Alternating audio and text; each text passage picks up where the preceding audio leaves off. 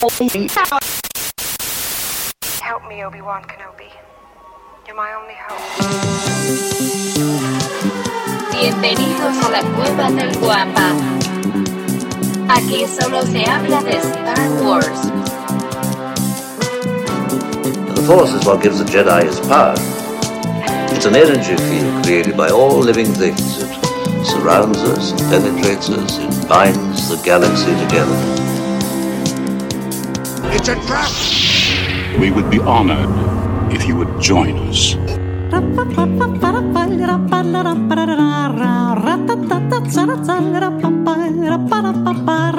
Es que si vieras la bola de cableríos que traigo hoy, según yo, para, para, para mejorar la calidad de, de la grabación.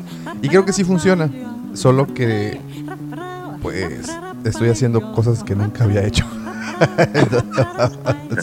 Sí. Eso, eso me dijeron una vez y por eso me corta. No, y, y- y es que, pues, por ejemplo, el día de ayer estaba eh, viendo cómo, cómo, cómo grabar la- con mejor calidad y le moví una serie de, de ajustes a la computadora, a esa parte de preferencias del sistema. Y, Y le diste en la madre, y güey. le di en la madre un par de ocasiones y, y en otro par también. eh, y al final ya pues quedó jodida la computadora. Entonces, eh, afortunadamente me llegó la otra computadora, la que, la que había en un inicio pedido de... O sea, literal madreaste tu computadora y tienes que usar otra. ¿o qué? Eh, sí, sí, pero entonces en la segunda computadora no jalaba bien la grabación y entonces me tuve que regresar a la, a la primera computadora y de nueva o sea, es un desmadre. Es un desmadre, pero ya estamos grabando y pues afortunadamente encontramos la forma eh, para, para poder para. Me- medio medio piñatona, pero pero pues ya está. Eh, lo- no lo nos demás. detendremos por nada. No, y es que, fíjate, empecé a escuchar algunos podcasts, eh, unos podcasts gringos, en donde literalmente el otro güey está en, en otra ciudad y hacen estas llamadas y, y se graban y las graban de alguna manera. Supongo que y se graban de pelísimos, ¿o qué? padrísimo, pareciera que están en la misma cabina en una estación de radio, porque aparte la bueno, lo que es que también a lo mejor necesitamos comprar ahora sí micrófonos más decentes y cosas de ese estilo, Yo- tipo, ¿no? Fíjate que eh, voy más por algún software para, para poder grabar algún programa que, que se pueda comprar, algún programa Pues a que lo mejor, ¿sabes qué, descargar. güey? A lo mejor Winamp o algo así, como decían los de la estación de radio, que básicamente el- ellos lo que nos decían es no importaba el micrófono, sino el, el acceso a la grabación que lo hacían con Winamp. Es correcto. Mira, en nuestro caso tenemos una... Pues la conoces personalmente a Scarletita, nuestra, nuestro claro. MIDI, que nos ha hecho el fuerte, pues ya tiene un par de años. Y en teoría debería de ser, pues, eh, todo con, con, con esto. Sin embargo, pues no es así. A lo mejor es, es momento de pasar a Electrónica González. Es correcto. Y, y de hecho y no, no es, un upgrade, ¿no? no, no, no es por nada, pero fue precisamente en Electrónica González en donde, en donde adquirí este, esta chunche. Porque la otra consolita también ya tiene un chorro. Sí, sí, sí. Ah, No bueno, pero, mentir, ¿eh? como ocho años. pero bueno, déjate cuento una cosa. La, la- la- recuerda que la, la otra consolita, que es la consola este, grande, este, eh, eh, esa empezamos a trabajar con ella poco después. Sin embargo, nosotros empezamos con una pequeñita con la que llevamos, de hecho, No, sí, sí, sí, con, con la chiquita. Con la lo pequeña. recuerdo bien.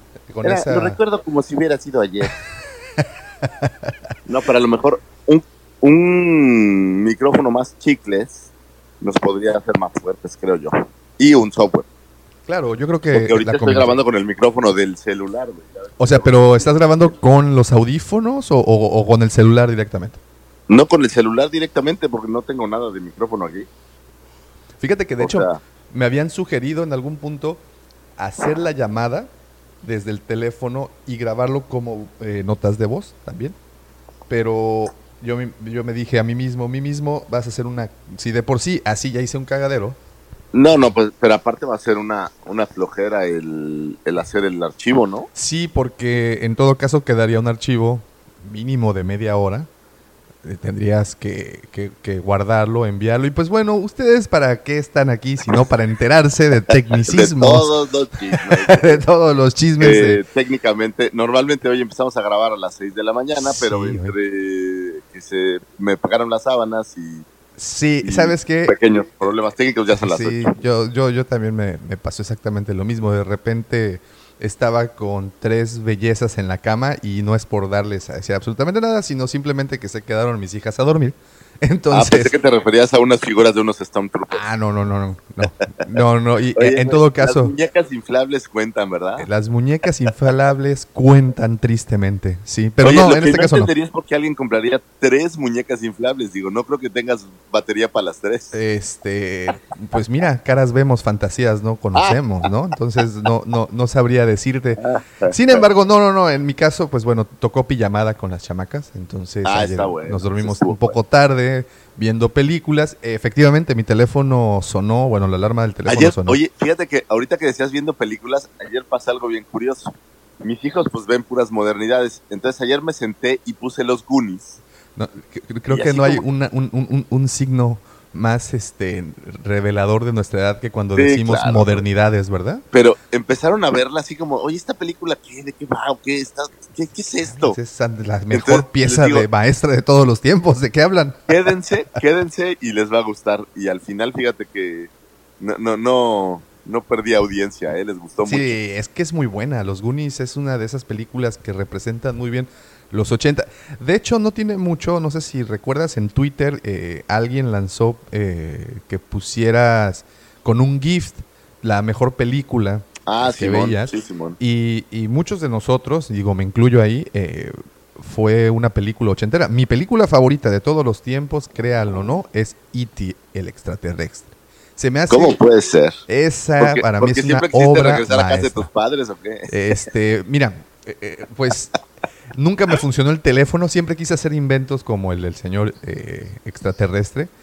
Pero ¿sabes qué es eh, de las cosas que más me gusta? Una, que actualmente la veo y pues es una nostalgia totalmente ochentera.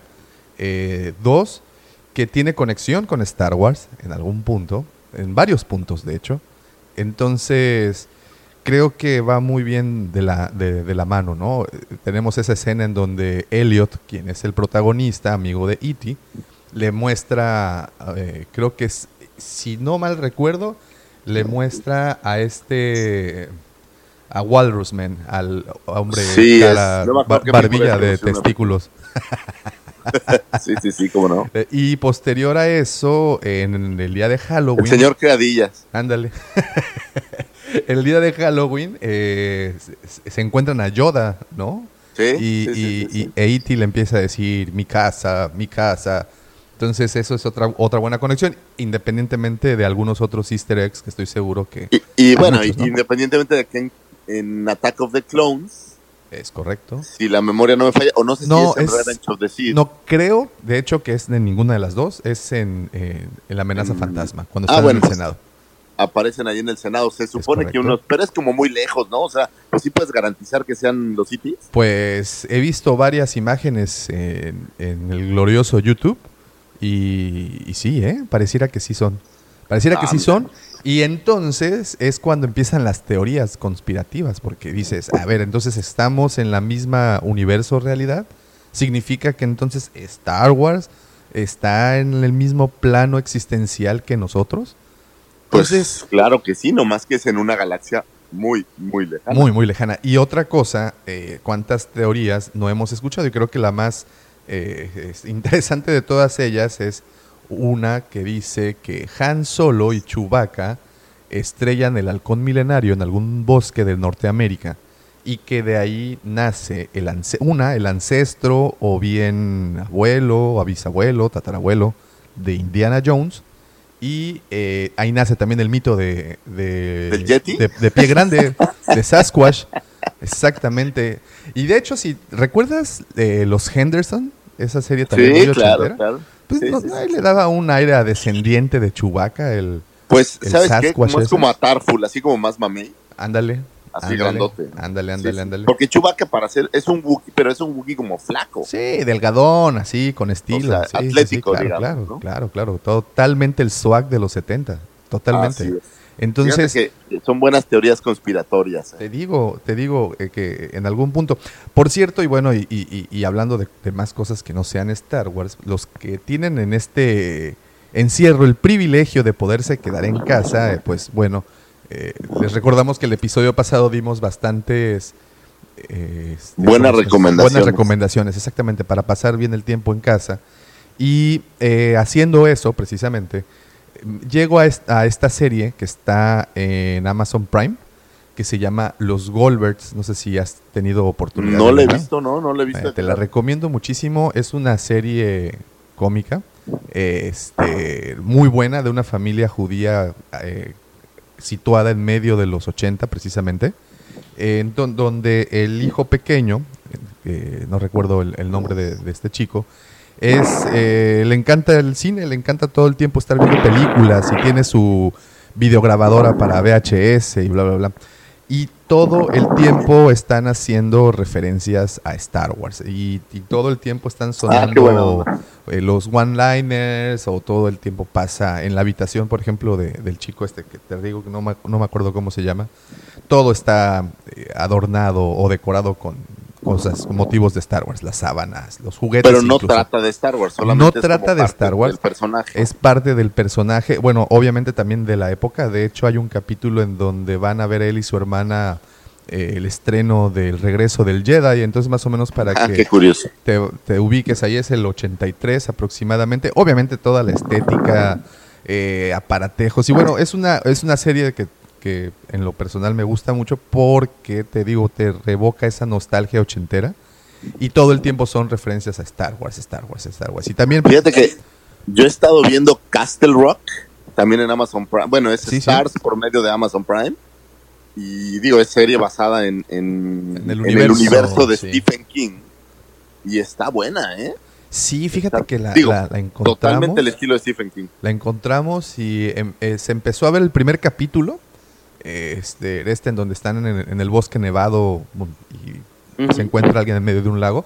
No lo hemos continuado, sin embargo, creo que sería muy buen momento Está buena. para. Y fíjate que la segunda temporada se pone mejor, ¿eh? Ah, sí. Sí, ¿Cuántas va temporadas? subiendo como, como de tono, digamos. Vámonos, ok, ok, ok. Está buena, me, me- me ha gustado bastante, la neta. Y- Digo, y- en estos momentos de encierro, pues qué más. Claro, y luego que después de que nos descontinuaron Disney Plus, ¿Qué tal? Entonces, ¿ya Disney Plus no regresó a tus devices? no regresó, no he visto. Oh, Plus. diablos. Estoy deprimido. Oh, diablos. Bueno, Oficialmente estoy deprimido. Tengo una página este, recreativa en donde puedes verlos. Puedes, ah, luego te la paso, luego te la paso porque te lo, ya me te lo regañaron. agradecería porque, porque la frustración empieza a acumularse. Sí, no, no, no, luego no lo, me, me regañan por decirlo aquí a- a- al micrófono, prefiero lo- luego paso. Y si ustedes están interesados por una módica cantidad de un dólar al mes, también les puedo pasar este tipo de consejos. No, no es cierto. Ok.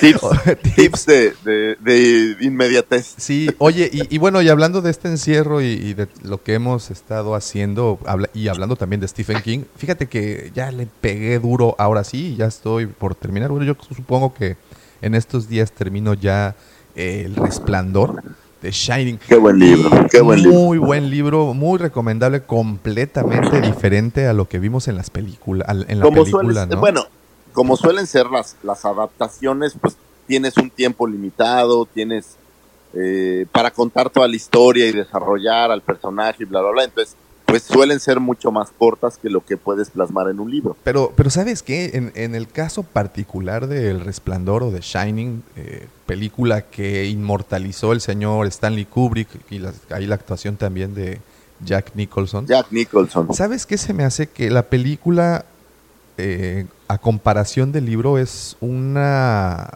re- una interpretación de la historia. No precisamente está basada en... la- bueno, sí está basada, No, pero bueno, no siguen es- a- Sí, exacto. no, no es a la perfección, pero eh, voy al mismo tema.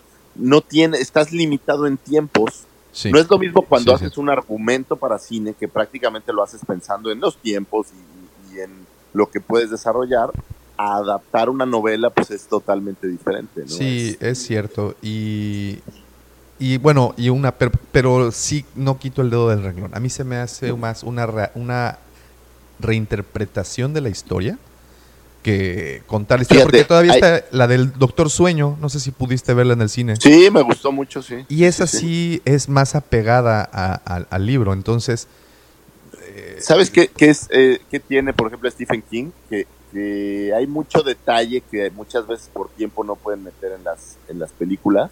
claro. Por ejemplo, estaba pensando en, en Cuyo y lo que tú lees en el libro, pues es, o sea, la película de Cuyo básicamente eso es una hora de ver cómo la señorita está en el carro sufriendo por el perro, ¿no? sí, sí. Pero en el libro hay todo un desarrollo previo de quién es esta chava y del esposo que le engaña y ya sabes, como, como ir desarrollando todo el, el contexto para llegar al punto del perro, ¿no? Incluso Es- hay una escena que en el libro que a mí me gusta mucho, cómo te describe cómo le destroza la pierna a la chava. Bueno, para los que no sepan, pues Cuyo es un perro, pues literal rabioso. Sí, digo, en la, en la película lo, lo interpretaron con un Rottweiler, si no me equivoco. Es, eh, no, es, era un este. ¿O un pastor alemán?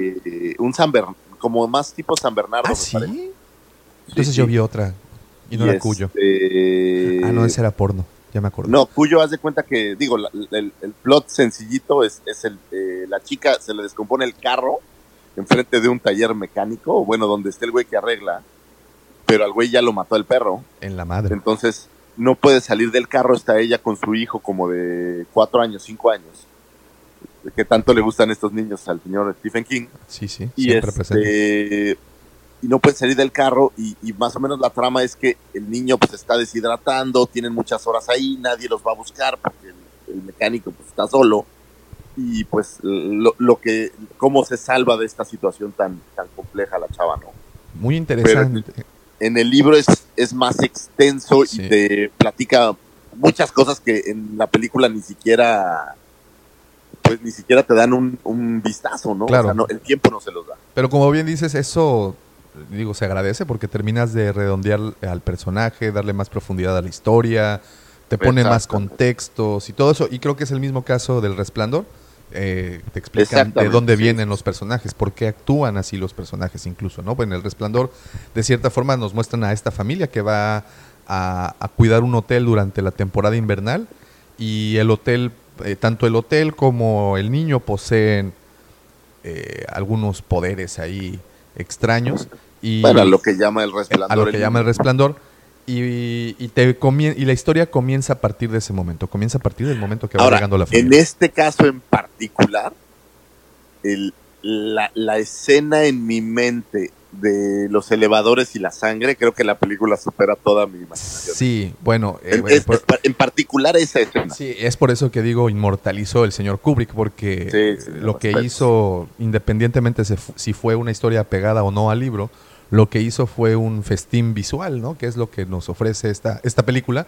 Y bueno, y también te comentaba, la, la actuación de Jack Nicholson como Jack Torrance eh, es, es algo que aparte en una magistral, época ¿no? que Jack Nicholson estaba en su mero mole, ¿no? Sí, no, no, pues era, era el momento cumbre, no- ok, no sé si el momento cumbre de su carrera, pero ahí estaba muy, muy de moda eh, este señor. Y Sí, también eh, como inmortaliza la escena de Johnny, Here's Johnny, ¿no? Donde aparece... Yes. Johnny. Ese es- esa, esa escena se quedó ahí para, para la, la posteridad. Y entonces, pues sí, eh, en resumidas cuentas, estoy tratando ya de terminar el, el libro por fin. Eh, no había tenido oportunidad de leer ni El Resplandor ni Doctor Sueño. Y mira que soy fan, fan de Stephen King. ¿eh? Y, y era mi siguiente pregunta. ¿Cuáles son tus tres adaptaciones favoritas de novelas de Stephen King? O cuentos cortos, ¿eh? Ese también vale. Mira, sin duda alguna, eh, eh, mi favorita es Carrie. Digo, la, ¿La primera nueva o la primera? que editó, no, la primerita me gusta muchísimo. Eh, aunque también el libro es un poco más hardcore, Sí, sí, sí. sí. pero... Y la adaptación, bueno, la adaptación nueva también está buena, ¿eh? También. Aunque, aunque se me hace como más este... La chica es la de Hit Girl, ¿verdad? Eh, eh, sí, se me hace como, como más como más apresurada la adaptación nueva. Sí, sí, sí, sí. Pero bueno, eso, eso depende. Pero Carrie es una de mis favoritas. Eh, It, la película yo la vi antes de leer el libro. Y este, tanto la antigua como la nueva, eh, yo soy muy fan, me gustó muchísimo. Aunque el final yo sé que a la mayoría de la gente no le gusta.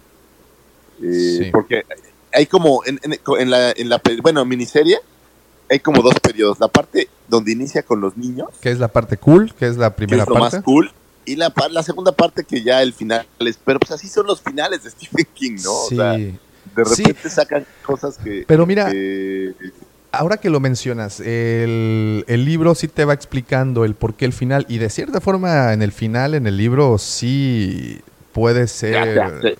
sentido, por eso es, es, Ahí tiene mucho es como estos finales de, de cuando lees el, el Señor de los Anillos Ándale. y termina el primer libro y como que termina en nada. Sí, algo así, algo así, pero pues... así como de, ¿eh? eh, Y es el mismo Pero- caso de, que, que fue Tolkien, ¿no? En donde su es, descriptiva era algo increíble, era algo que se tomaba el tiempo, se tomaba tres hojas para decirte cómo era un árbol.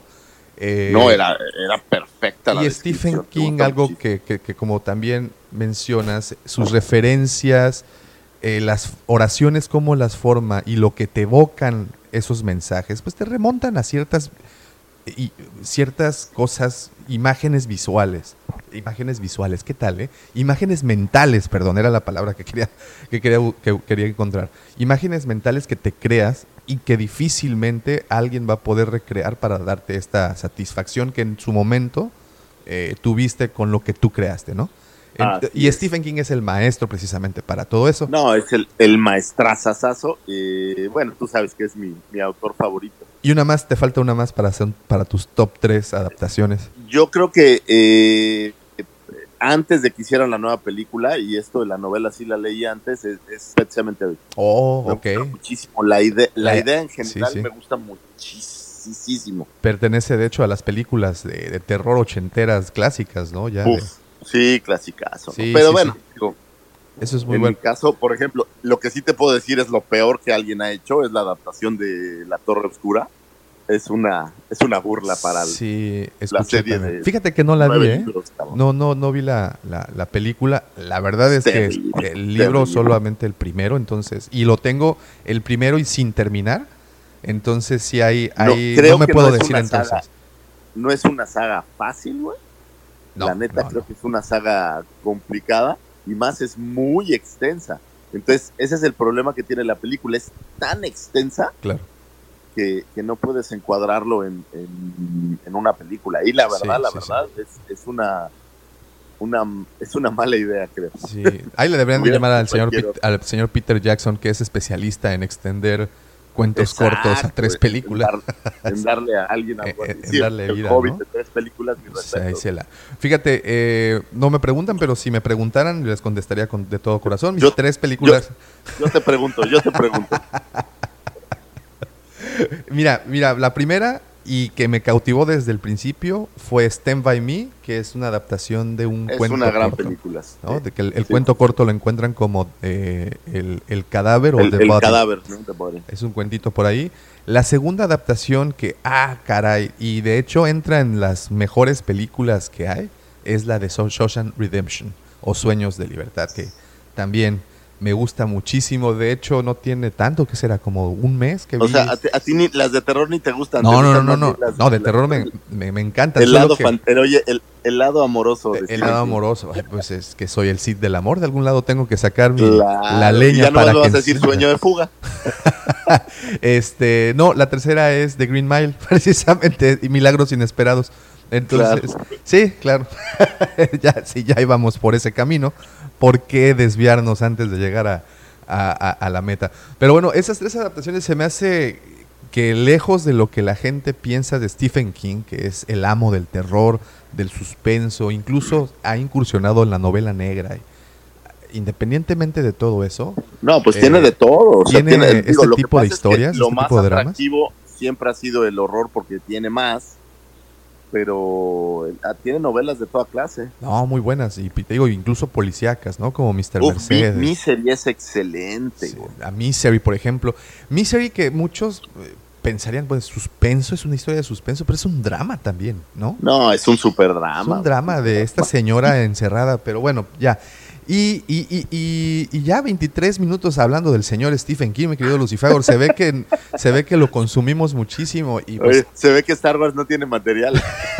pues es que cerraron Disney, entonces es, es difícil, pero no importa, de esta forma iniciamos el episodio 66 de su podcast hablando de Star Wars. Como todas las semanas, y ahora sí lo Traído hemos estado. Cueva Ah, del es Guampa, cierto, te para ustedes, cierto, se lo traído por la cueva del guampa.com.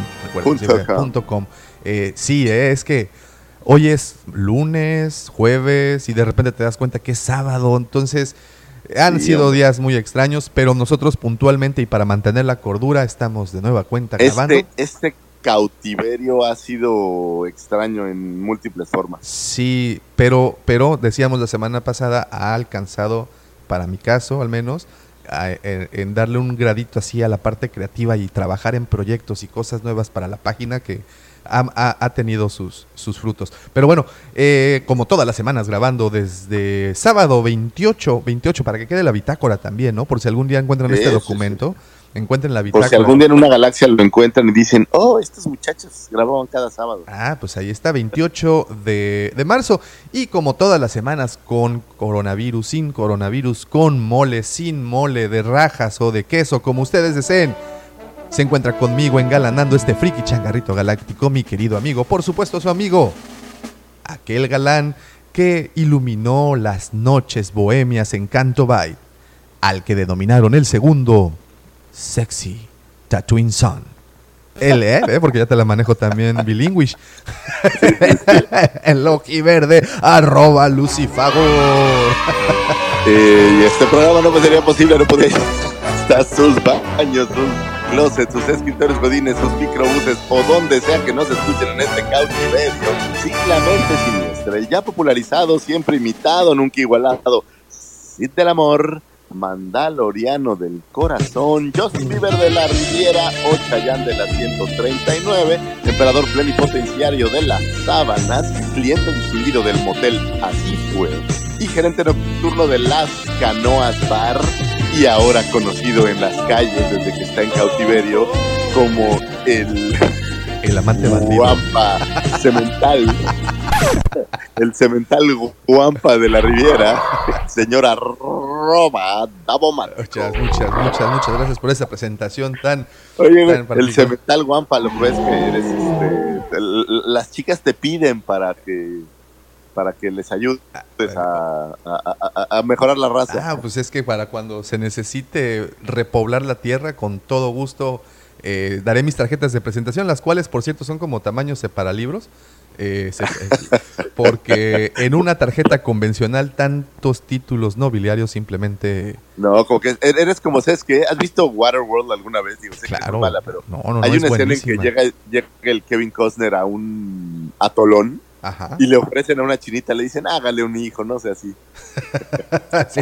Así se, se le arremolinan al señor Davomático. Así cuando vamos a- ahí por la por la cuadra todos Hubieran visto en, en la mole se le arremolinaban las Twilex.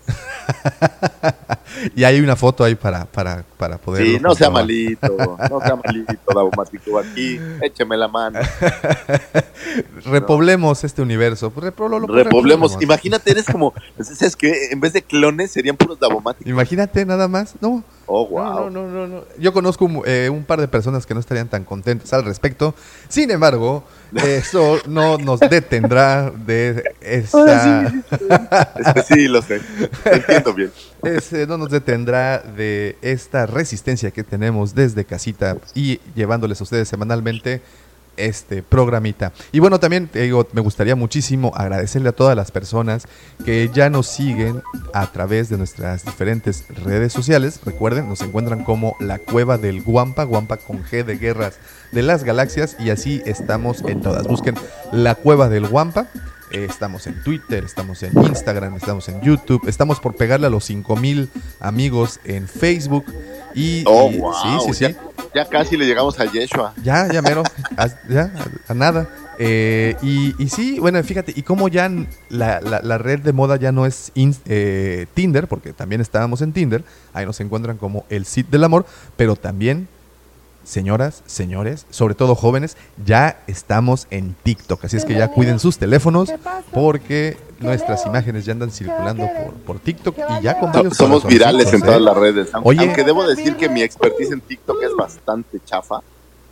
Este, pero algo estoy aprendiendo. Discúlpenme si me, si me cuesta trabajo. No, sa- sa- sabes que ya tenemos un video viral, ya tiene 60, no, perdón, 27 corazones. Ya eso ya es, eso ya es, Es debe el- de ser el popular, más ¿no? viral que tengo, sí está bueno. Al ¿no? menos tiene más No. likes que mis de Facebook. Y sigo cosechando seguidores. Tengo 27 seguidores. Vamos, vamos, popular. vamos por la por la, la, cueva buena del Guampa camino. es lo in en TikTok. Sí, ¿eh? así es que búsquenos Cueva del Guampa, ahí también aparecemos. Y aprovecho también para agradecer a todas las personas que ya visitaron y depositaron su confianza en nuestra página lacuevadelguampa.com, igual Guampa con G, donde pueden encontrar el inventario y también contenido original hecho exclusivamente para todos los fanáticos de Star Wars.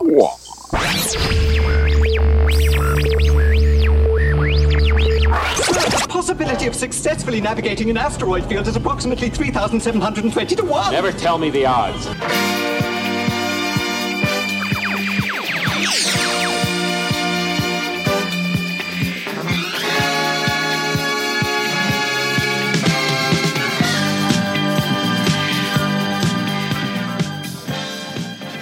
Oye, pues como te decía, estamos grabando un 28, sábado 28 de marzo. Se nos, a pesar de que se nos hizo un poquito tarde, ya es, más de mañana. Regularmente grabamos de madrugada.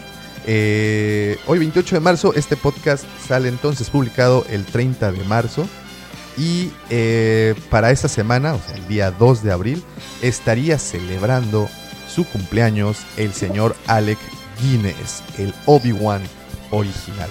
Sí, sí, El ah, señor Alex. Guinness, Sir. Alex, Alex Guinness, ¿verdad? Porque era algo ahí de la de la Bueno, de- es que es que él era un actor muy reconocido en, eh, en Inglaterra. Ajá. De hecho, para traerlo era como el ancla. Dijeron, pues es que necesitamos traer a alguien que sea medio bueno.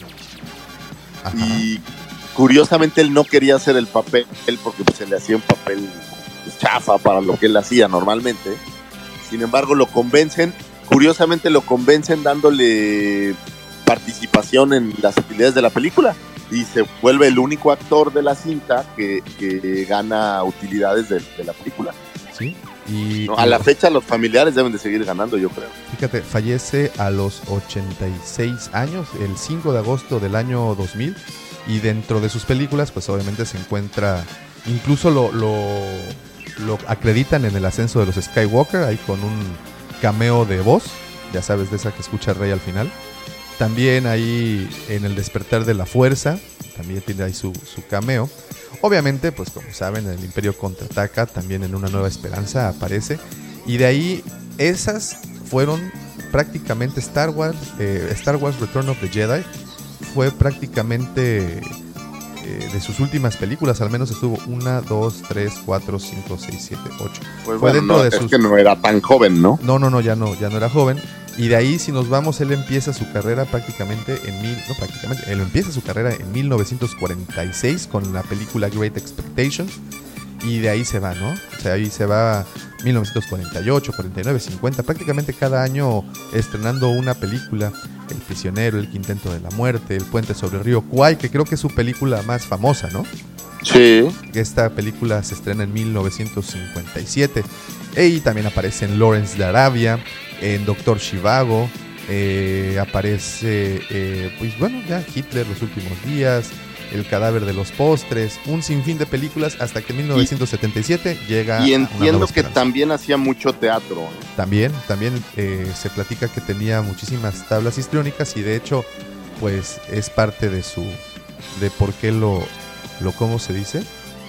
Pues por qué lo quieren tanto o qué lo, por qué lo quisieron tanto, en, sobre todo en Londres, que era pues su, su ciudad natal.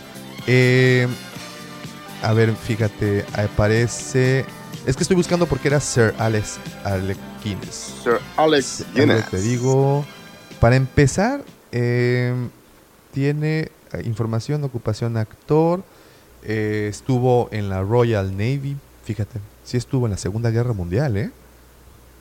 Vio No, no, acción. pues en la ya sabes Guerra que allá los actores, por ejemplo, este Elton John también es un Sir, ¿no? Sí, sí, sí, también es un Sir. Sir Elton John. Entonces, ahí está, eh, estaría cumpliendo 106 años el día de hoy, el señor. Anaquines. Entonces, nace, como les digo, un día 2 de abril, eh, que bueno, ya es, nos, nos tocó esta semana, ¿no? El, el, el- el 2 de abril. Y pues bueno, solamente ese es el único cumpleaños que tenemos pendiente. Aprovecho también, no, no quiero... Es- oye, eh, en un día como el día. de 1973 eh, aparece eh, el disco de Led Zeppelin, eh, House of the Holy. ande, mira, Digo, ya ves, tengo efemérides así súper chidas. ¿Tienes, ¿Tienes más efemérides? De esas que los amantes de Star Wars quieren escuchar. Oye, pero del heavy metal, este, o bueno, del no heavy metal eh, Led Zeppelin, pero son efemérides divertidas. Sí, a ver, vamos a claro. averiguar un poco. Fíjate. Nace la cantante Lady Gaga. Uy, qué importante. es, es de hoy. Ay, qué suerte. Lady Gaga, mira, es- tienes razón. en 1986 eh, nace, eh, a ver quién más nace. No, pues nacen muchos, pero que conozcamos. Así que sea divertido. Sí, no, no. Umaga, no sé qué. Nick Frost. Ah, mira, Nick Frost también es cumpleaños Ah, mira, Nick 28 Frost. de marzo. Uh, Eh, Julio Frost. Jaramillo fallece. Ah, mira, este Vince Vaughn también. De hecho, ayer ¿Ah, estábamos viendo, sí, ayer estaba viendo la película de eh, Internship, donde se va a trabajar él con este güerito Wilson. No me acuerdo cómo se apellida. Eh, se van a trabajar a Google como pasantes. Ah, Owen Wilson. Owen Wilson. Owen. Sí, sí, sí. Owen Wilson, exactamente. Esa es muy buena, la de Sí, Google sí. es excelente. Es, es buenísima, pero bueno, también está De hecho, ellos, ellos tienen un- varias así que salen juntos. Hay una que se llama The Wedding Crashers. ¡Ay, es Puta, me buenísima! mata de la risa. Es buenísima. A ver, ¿quién más tenemos cumpleaños hoy 28 Mira, de me encontré un dato marzo? bien divertido. El top, el top 10. Ok. Qué horror. Del 28 de marzo, pero ¿de qué año? A ver, deja ver. Del 2000. De nada, ¿esto qué? A ver, ¿qué Ah, más? no, mira, las top 10 de por año son 96. No, esta es, basura. Oye, este, No. no. pues ya no estás buscando rellenar los espacios de Star Wars. No, no, no. Es muy mal. Pues es que eh, tenemos que, que- que tener producto, tenemos la necesidad de, de poseer contenido, ¿no? Para, para no, pero bueno, sí pasan muchas cosas y si me voy a, si me remonto a la historia, pues, mira, un día como hoy, ¿Sabes pero qué de- efemérides nunca buscamos y a mí sí me gustan? A ver. Eh, Fíjate, Sí, me- esta, ¿se esta es, esta es, sí, sí, sí, completamente. Esta es eh, un día como hoy, 28 de marzo, pero de 1845. En Madrid se estrena Don Juan Tenorio de José Zorrilla, la obra teatral Oye, más representada. importante. Eso sí es importante, ¿no? Sobre todo porque, Sí, digo, sí. aquí en México se ¿Me vas a creer que jamás he visto el Tenorio, ni el cómico, ni Ah, yo sí, yo sí tuve oportunidad de ver el cómico con Paco Stanley. Y, ¿Sí? y sí, sí, cómo no. Sí, sí lo tenía. Sí lo tenía ese señor ahí. Eh, pues bueno, prácticamente esas son las efemérides, al menos más, más llamativas. Sin embargo, no, no solo tenemos eh, noticias eh, del mundo random, señores, también tenemos y continuamos con nuestra convocatoria para que podamos sonorizar un cuento corto, un fanfic escrito por ustedes. Ya se han puesto en contacto tres personas a las cuales les mando un saludote. por- y el primerito en, en responder al llamado, mi estimado amigo, fue el mismísimo Rogelio Cruz, que nos visitó allá en, Ah, el Roger, un el abrazo. Roger Roger, que tiene su canal, Roger, Roger. Roger Roger. Eh, él es el primero que nos envió un par de historias. Ya las, ya las pues, estamos ahí leyendo para ver qué tal se- eh, sonará la adaptación. Pero bueno, también en Twitter nos han contactado ya un par de personas. Una persona incluso de aquí de Cancún también ya ¿Ah, nos sí? contactó para... para ¿Pero que- mandaron ya material o todavía están Ya tengo en, aquí en, en el, en la computadora ya tengo dos historias Oh, qué bien. originales. Listas Pues ya, ro- para... rólala, rólala. Sí, sí, sí, ahí va. Entonces, de, de- de hecho te la mando en un ratito. La, la mandó a principios de semana. Como saben, eh, muchos de nuestros amigos apenas publicamos el podcast, pues prácticamente lo escuchan en el momento. De, es el caso de Rogelio, lo escuchó en el momento y ya tenía esas historias guardaditas y eh, entraron perfectamente al, a los estándares que estamos solicitando y las envió. Ah, Tenemos ahí dos, dos historias y les recuerdo precisamente, no son reglas, son sugerencias y sobre todo para que nos faciliten un poco la hora de la editada. Eh, tiene un límite de 10 cuartillas el lenguaje pues debe ser un lenguaje familiar completamente. Debe de ser una historia original siempre y cuando esté dentro del universo de Star Wars. Y creo que esas son todas las, las, las reglas, ¿no? Prácticamente. Sí, no hay más, no hay ¿No más, hay nada más reglas? que no hay más reglas, solamente que sea, digo, la idea es que sea de Star Wars Es correcto. eh, y que sea original. ¿no? que sea original, el lenguaje, menos eh, 10 cuartillas o menos, no más, precisamente para tener la duración de vida. ¿Y qué sucederá? Pues ustedes no las envían, estaremos revisando eh, las mejores hasta, hasta el momento. Debo declararlo, por ejemplo, Roger, pues bueno, como fue la primera historia que se envió y el primero que respondió ese llamado, precisamente por eso escogimos esa historia pa- para poderla producir.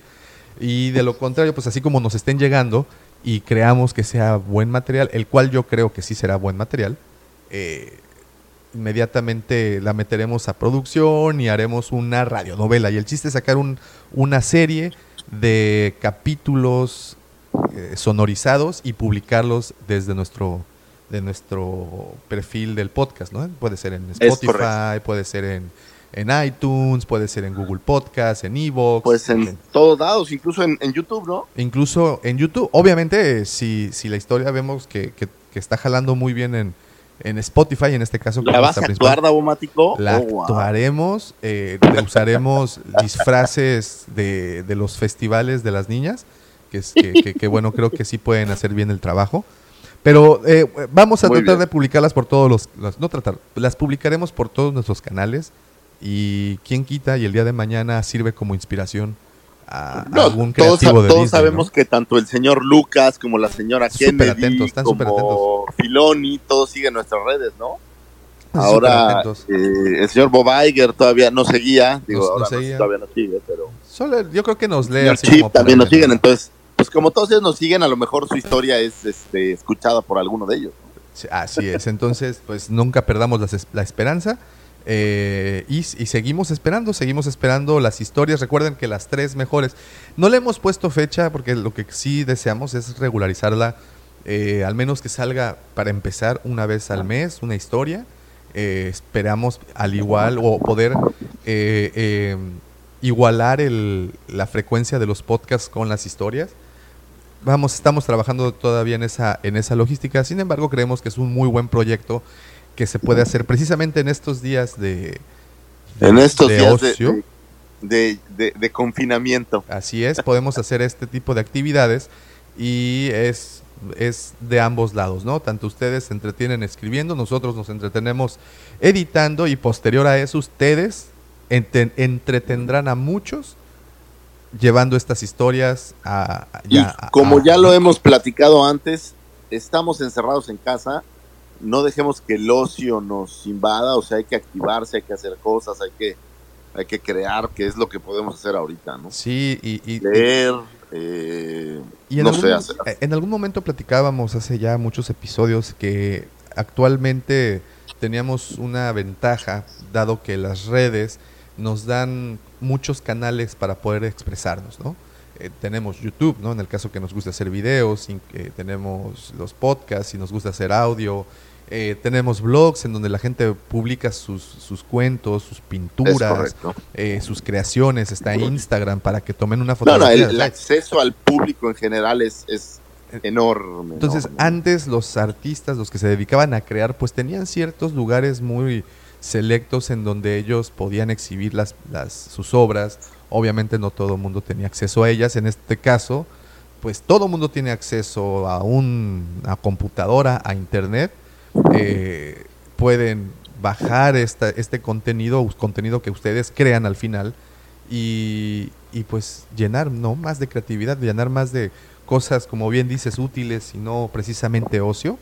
Este, y este es el momento, tenemos las herramientas, pues vamos a utilizarlas. O encaminar el ocio a, a cosas productivas. Es correcto. Yo Entonces, creo firmemente que si estamos produciendo cosas, eh, las cosas van a estar mejor en vez de estar sentados eh, sin hacer nada, ¿no? O sea, hay que activarnos, hay que activarnos. Eh, siéntense a leer 15, 20 minutos diarios, cuando menos, escriban otro ratito, o sea, hay que hacer cosas, ese es el tema. Sí, sí, sí, hacer cosas, no dejarnos eh, vencer por el aburrimiento. Hay y fíjate, estaba escuchando precisamente hace un día algo que decía, es que ustedes que pueden quedarse en casa, pueden vivir con sus privilegios. Habemos personas que no, que tenemos que salir a, rajarnos la madre para poder seguir llevando el sustento. Esas personas incluso se- en algún punto, y, y no quiero sonar muy pesimista, pero yo creo que esta semana, que es la semana más fuerte, al menos en cuestión de confinamiento, tú sales el- cualquier día de la semana o pudiste haber salido cualquier día de esta semana y estaba vacía la ciudad, ¿no? Y entonces hay un mínimo porcentaje de gente que está trabajando, lo cual es muy bueno porque la cosa es no crear ag- aglomeramientos, ¿no? Entonces, Sí, sí. entonces eh, esas personas, bueno, para empezar, mis respetos completamente se los, se los doy porque pues se la están rifando, ¿no? Allá afuera se la están rifando con eh, eh, del mismo riesgo de contagiarse que tendría una persona tan expuesta. Sin embargo, los que tenemos y tenemos la oportunidad de quedarnos, pues eh, hay que hacer, como bien dice Lucifagor, algo con nuestro tiempo. Eh, no precisamente ahí... Jus- justamente pensando en, en esta gente que sale y se está rajando la madre ahorita, Sí, claro. por lo mismo, no, o sea, no son vacaciones. Aprovecha tu tiempo en cosas útiles. Así es. así es. Eh, digo, y, y puede ser leer, escribir o arreglar tu casa, pintar tu casa o no sé, ¿no? Todas estas cosas que dejamos de hacer por estar ocupados en el día a día, pues ocúpenlo. Así estén es. con sus hijos, estén con su familia, aprovechen este tiempo porque probablemente este es de los momentos en los que más vas a poder disfrutar a tus hijos si estás encerrado con ellos, ¿no? Así es. Y a Tanto veces- que... Increíblemente hasta parece que tiene que ser a fuerza para que los disfrutes. Sí, sí. Entonces, eh, tanto pedíamos por esa Semana Santa que ya llegara, pues que creen, nos la, nos la adelantaron y con creces. Hay que aprovechar, como bien dices, el tiempo. Creen, ayer en la noche eh, me senté con las dos niñas, con las tres niñas, incluyendo a la mayor, eh, y se pusieron a grabar historias de terror. Entonces quieren hacer una audionovela, pero con una historia de terror. Entonces las dos les di el micrófono y se pusieron ahí a, a- a improvisar conforme avanzaban. Una decía una parte, la otra decía otra parte. Entonces así iban haciéndole ping pong con su historia.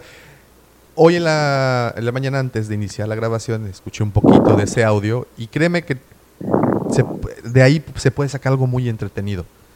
Entonces es cuestión, y fíjate, y, y- vino de las pequeñas, ¿no? Vino de esta, esta idea vino de ellas, el querer grabar algo, hacer un programa de radio, ellas le llaman radio por internet, lo cual no está tan desatinado, eh, y querían hacer esta radionovela, y se me hizo una manera de pasar tiempo en familia muy, muy, muy cool. Entonces, ese tipo de cosas, háganlas. Eh, Dicen como hijas de tigre pintito. ¿o ya, les encanta, ya sabes, les encanta el... eh, son muy... Fíjate que sobre todo la grande, la que está también ya a punto de cumplir 13 años, es muy auditiva, ¿eh? le gusta mucho todo eso de producir, editar, tiene muy bien esa idea. Entonces, pues uno como, como padre apoyador que es, pues la, ya, la- ya la empecemos a, ya a chambear. Digo, al menos para que se aviente la talacha de los videos de la cueva, ¿no? Oye, eso se llama explotar, eso es diferente. Right now, I feel like I take on the whole empire myself.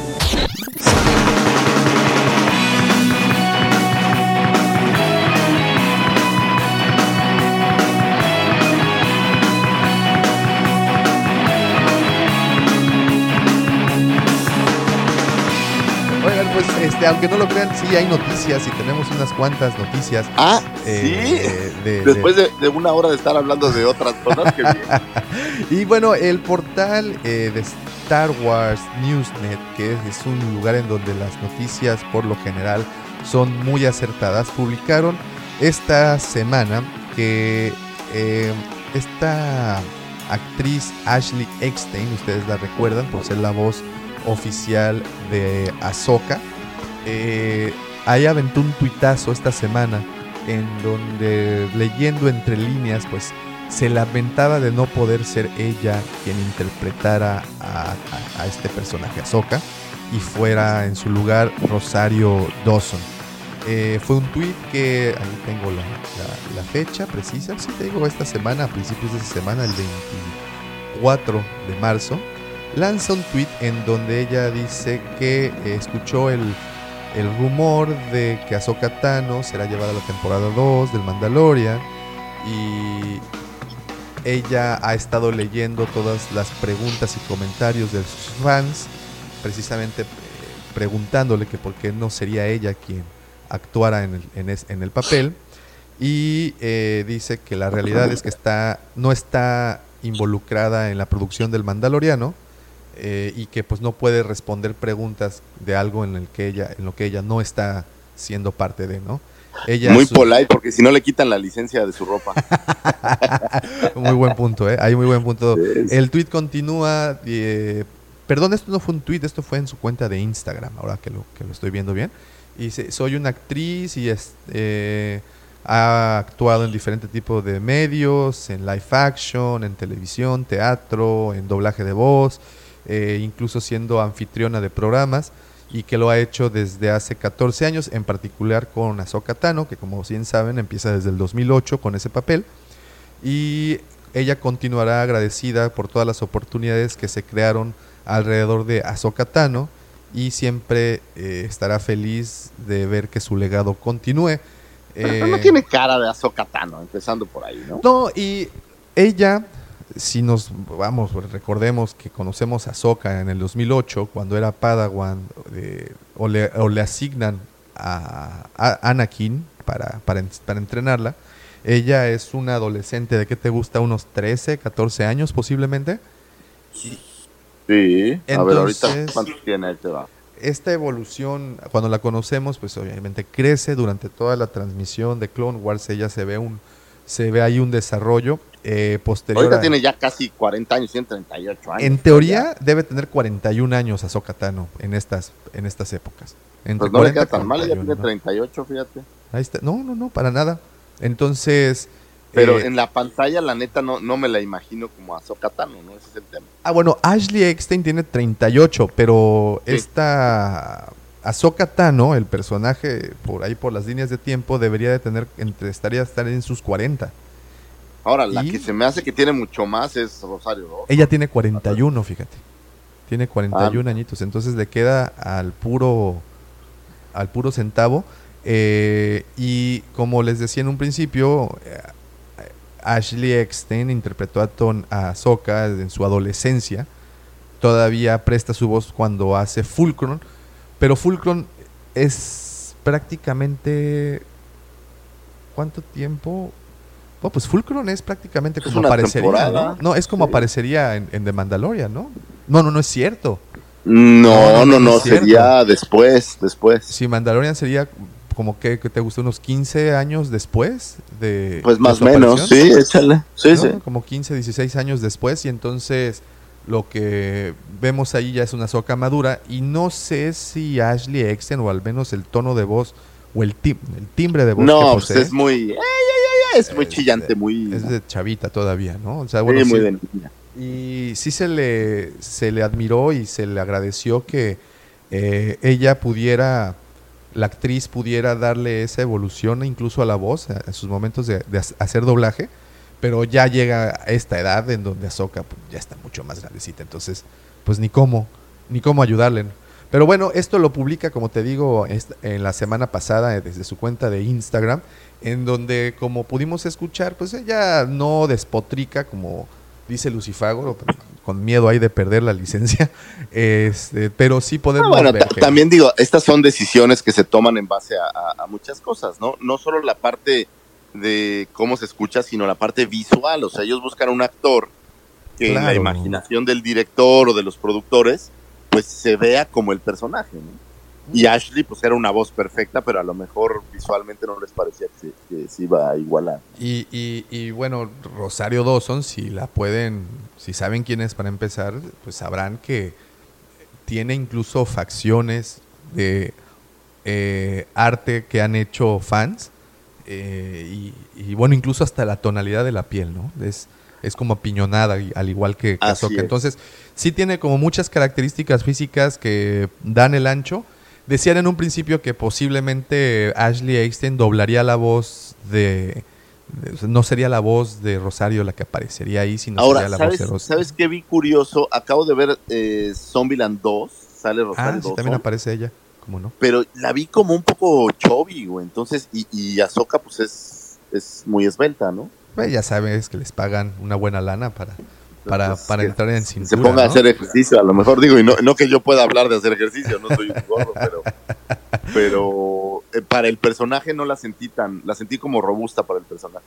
Pues yo creo que sí da, da la talla. eh, posiblemente la pongan a hacer ejercicio porque Ahsoka, eh, algo que la caracterizaba era que era, un, era muy atlética.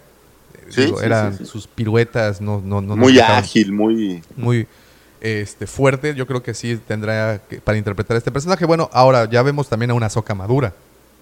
¿no? Una Ahsoka que ya no ha visto ya. tanta acción. que ya no Eh, se cuece al primer hervor. Es correcto. Y curiosamente aparece, eh, me metí a los créditos de IMDB y aparece Rosario Dawson ya en los créditos, ¿eh? No hay aún Ah, bueno, pues director. entonces ya...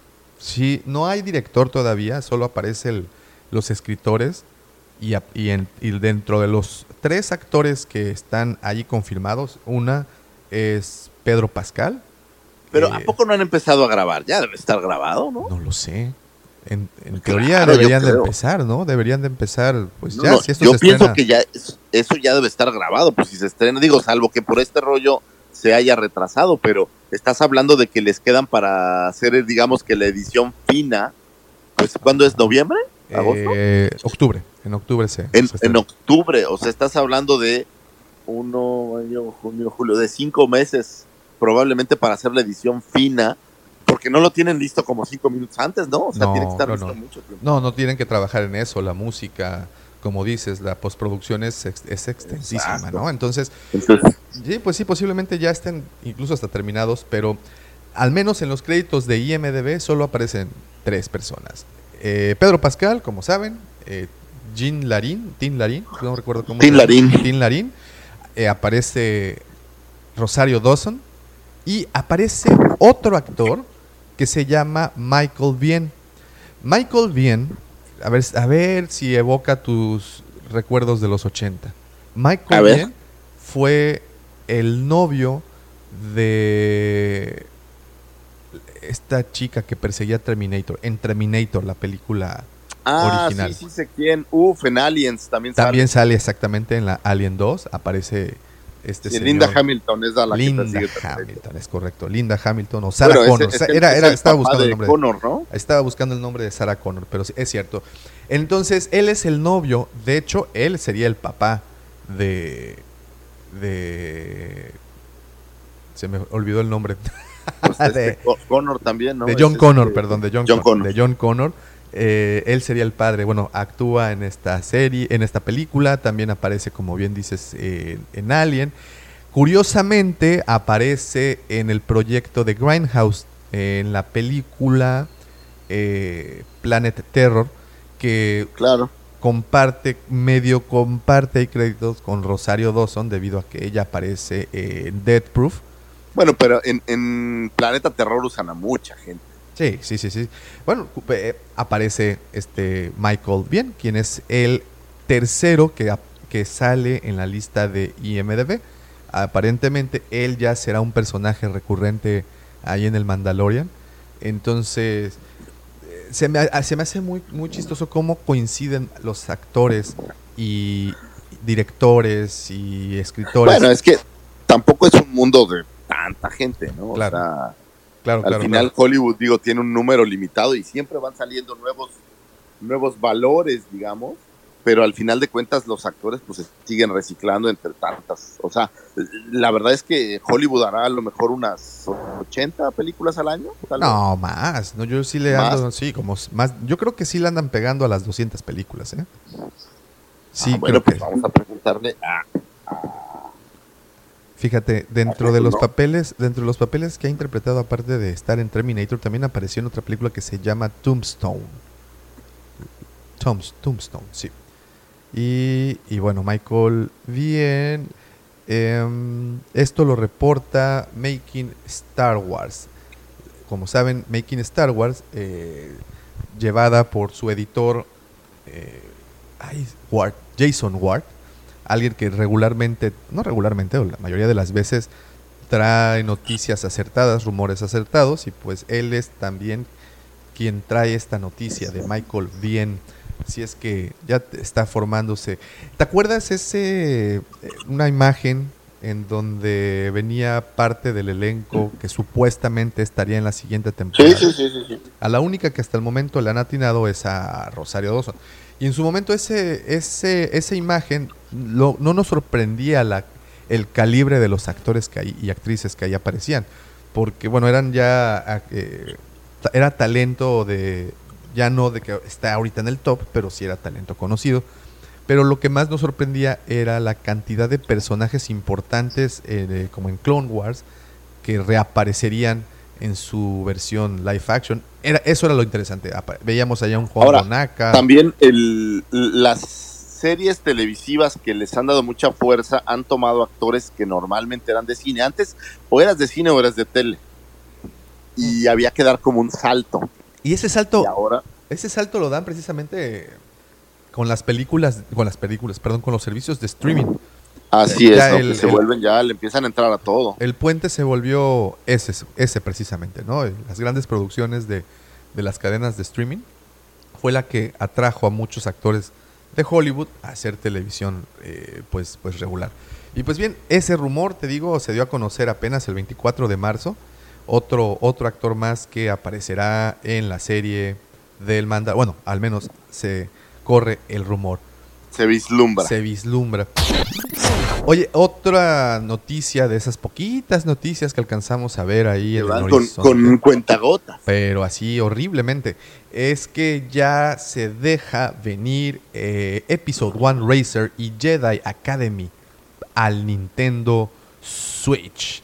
Ya tenemos, eh, como saben, no se llevará a cabo la E3, esta convención que se hace en Los Ángeles, donde anuncian todo lo que viene para, las, eh, para todos los videojugadores. Sin embargo, bueno, ya tenía un tiempo que Nintendo, de hecho, no asistía a, esa, a ese evento. Entonces, Nintendo hace sus propios streamings en donde muestran todo. Cómo será y de qué, ser, y, y de qué Ahí, irá. a lo mejor Pablito me puede decir porque no soy un experto en, en- en Nintendo, pero puedes también hacer download de los juegos. Sí, por, totalmente. Ya estamos en esa, en esa era, querido amigo. Ya es muy raro ir al ir a- al blockbuster y comprar el cartucho. Destrozaron los medios físicos, ¿no? Sí, Estaba, ya. subí un video en Facebook el otro día, no sé si por ahí lo viste, de El del tocadiscos. tocadiscos.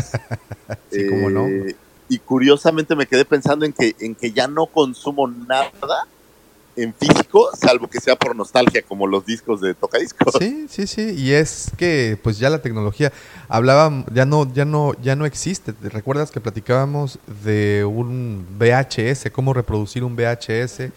Qué difícil sería. Eh, esta semana también, bueno, el día de ayer domingo publiqué en nuestro YouTube una visita a la- al templo de los holocrones, como saben, el museo del señor Jafet de Collector. Un saludote. Eh, y me mostraba su colección de discos y VHS, su colección de DVDs y VHS. Y es que a menos de que no tengas una consola de videojuegos que tenga aún la ranura para usar el disco o tengas un DVD, pues ya es muy difícil, ¿no? De, de- de poder reproducir. Y peor aún, los VHS. No, Eh, ya no hay cómo, digo, ya no encuentras una videocasa, videocasetera, VHS, videocasetera, al menos funcional. salvo alguien que la tenga en su closet ahí guardada por años. Pero bueno, eh, sí, dándole respuesta a tu pregunta, sí, ya estos juegos, tanto en Nintendo Switch eh, como en Xbox, como en PlayStation y eh, obviamente los juegos de PC también, bueno, computadora, ya los puedes descargar. Eh, y en este caso te, comentaba que la E3, como saben muchos, ya fue cancelada por la contingencia por la cual estamos pasando. Eh, y es ahí en donde se presentan regularmente todos los juegos que vienen para, para el año y para los, o para los siguientes dos años en muchas ocasiones. Eh, Nintendo ya era una marca que había dejado de asistir a este evento. De hecho, poco a poco, estas marcas que dejaban de asistir al evento hacían sus eventos por separado. Ya, de hecho, los últimos de Nintendo son vía streaming y yo creo que este fue, es el justo momento en donde van a aprovechar que se hayan adelantado Sí. a su época. El año pasado en Comic Con, según yo, ya no hubo stand. de- en, en años previos tenían como todo un sector. El año pasado no recuerdo haberlo visto. Ahora, curiosamente, en la mole tenían un tenían un boot muy bonito, por cierto, los de Nintendo. Sí, el, el- ¿sabes cuál estaba muy bueno? El de Xbox estaba El muy Xbox bueno. también estaba, estaba bastante Buen muy stand. nice. Y bueno, eh, como te comentaba, llega lo- el juego de Episode One Racer. De este originalmente aparece en la consola de, si no me equivoco, Es, Nintendo es una 64. reedición de, de N64, sí. Sí, es es, una una re- reedición, correcto. De, Es del una mismo, o simplemente lo formatearon para, para el Wii. De simplemente, sí, no, simplemente lo formatearon. El juego, la estética del juego, al menos el de el Racer, eh, es exactamente la misma del N64, los mismos colores y todo. Eh, como en ese entonces, también eh, incluirá 25 pods de carreras eh, que le pertenece a Anakin, a Sebulba y pues obviamente el resto de los, de los corredores. Tendrá 8 pistas, incluyendo a Tatooine. Eh, vas a tener tus droides de ayuda eh, y pues ese tipo de, de cosas. También, ah, bueno, fíjate que dice que también aparecerá para el, para el PlayStation 4, no solo para el Nintendo Switch, también viene para Ah, el mira. PlayStation 4. O sea, Xbox no. Xbox no, de plano lo dejaron afuera. Y otro que también podrán descargar será el de Star Wars Jedi Knight eh, Jedi Academy. Ese también, creo que si no me equivoco, aparece también para el N64, ¿correcto? O este fue para computadora directamente. Mm, no lo Pues a lo recuerdo. mejor en Steam o en alguno de estos, ¿no? Sí, sí, sí, sí. Y también te digo para Switch y para PlayStation 4. Y las gráficas, pues son exactamente eh, lo mismo, ¿no? Son gráficas de consolas o juegos anteriores y serán solamente, se usará como un emulador para poder eh, regresar y vivir la experiencia de estos, de estos juegos.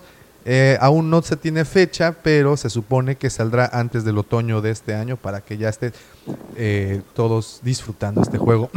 ¿De qué dependerá? ¿De una cuestión igual técnica?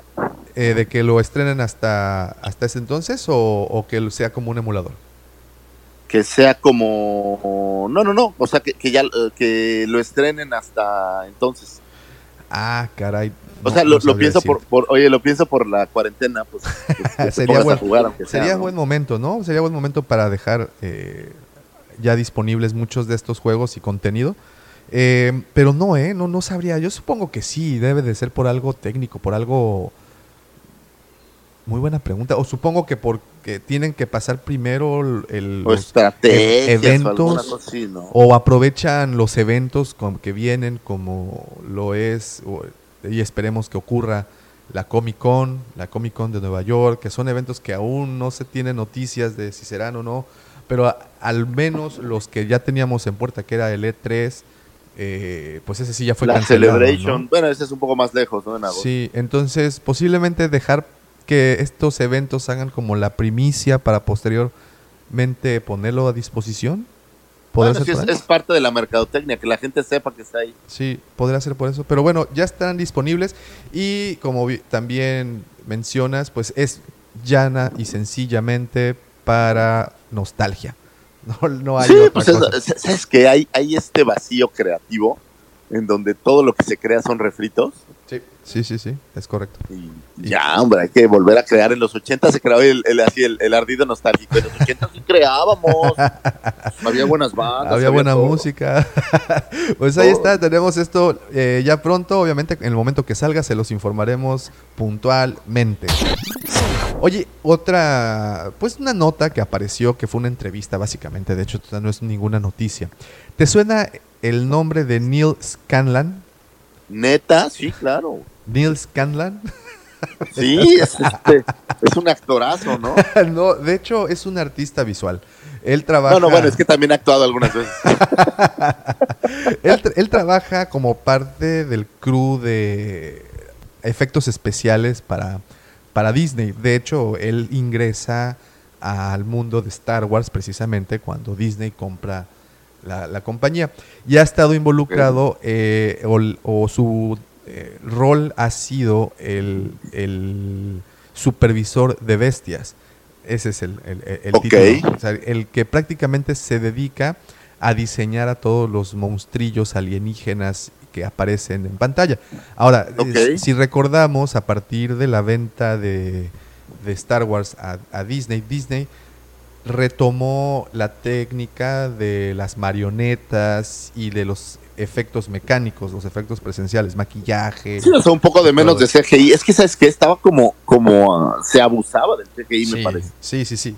Entonces, eh, Disney retoma un poco esta técnica y parte del crew quien hace esto posible es precisamente el señor Neil Scandal, que pues ha estado involucrado en todas eh, las películas desde The Force Awakens, pasando por Rogue One, pasando por incluso Solo y ahorita precisamente por la salida del DVD Blu-ray eh, de Rise of the Skywalker, MovieWeb tuvo la oportunidad, una página importante en, en cuestión de noticias cinematográficas, Cine, tuvo- cinefilófilas. exacto, movieweb.com, eh, tuvo la oportunidad de hablar con este señor y te, te digo que yo creo que es por, hace falta contenido, ve y entrevista al jalacables, aunque sea, ¿no? Alguien.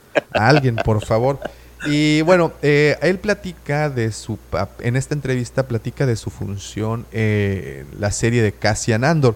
Que ojo, aquí lo que más me llamó la atención es de que ya está produciéndose, de que ya hay gente en el crew trabajando y gente del calibre de este señor que lo hemos visto en películas, más no en series animadas para televisión.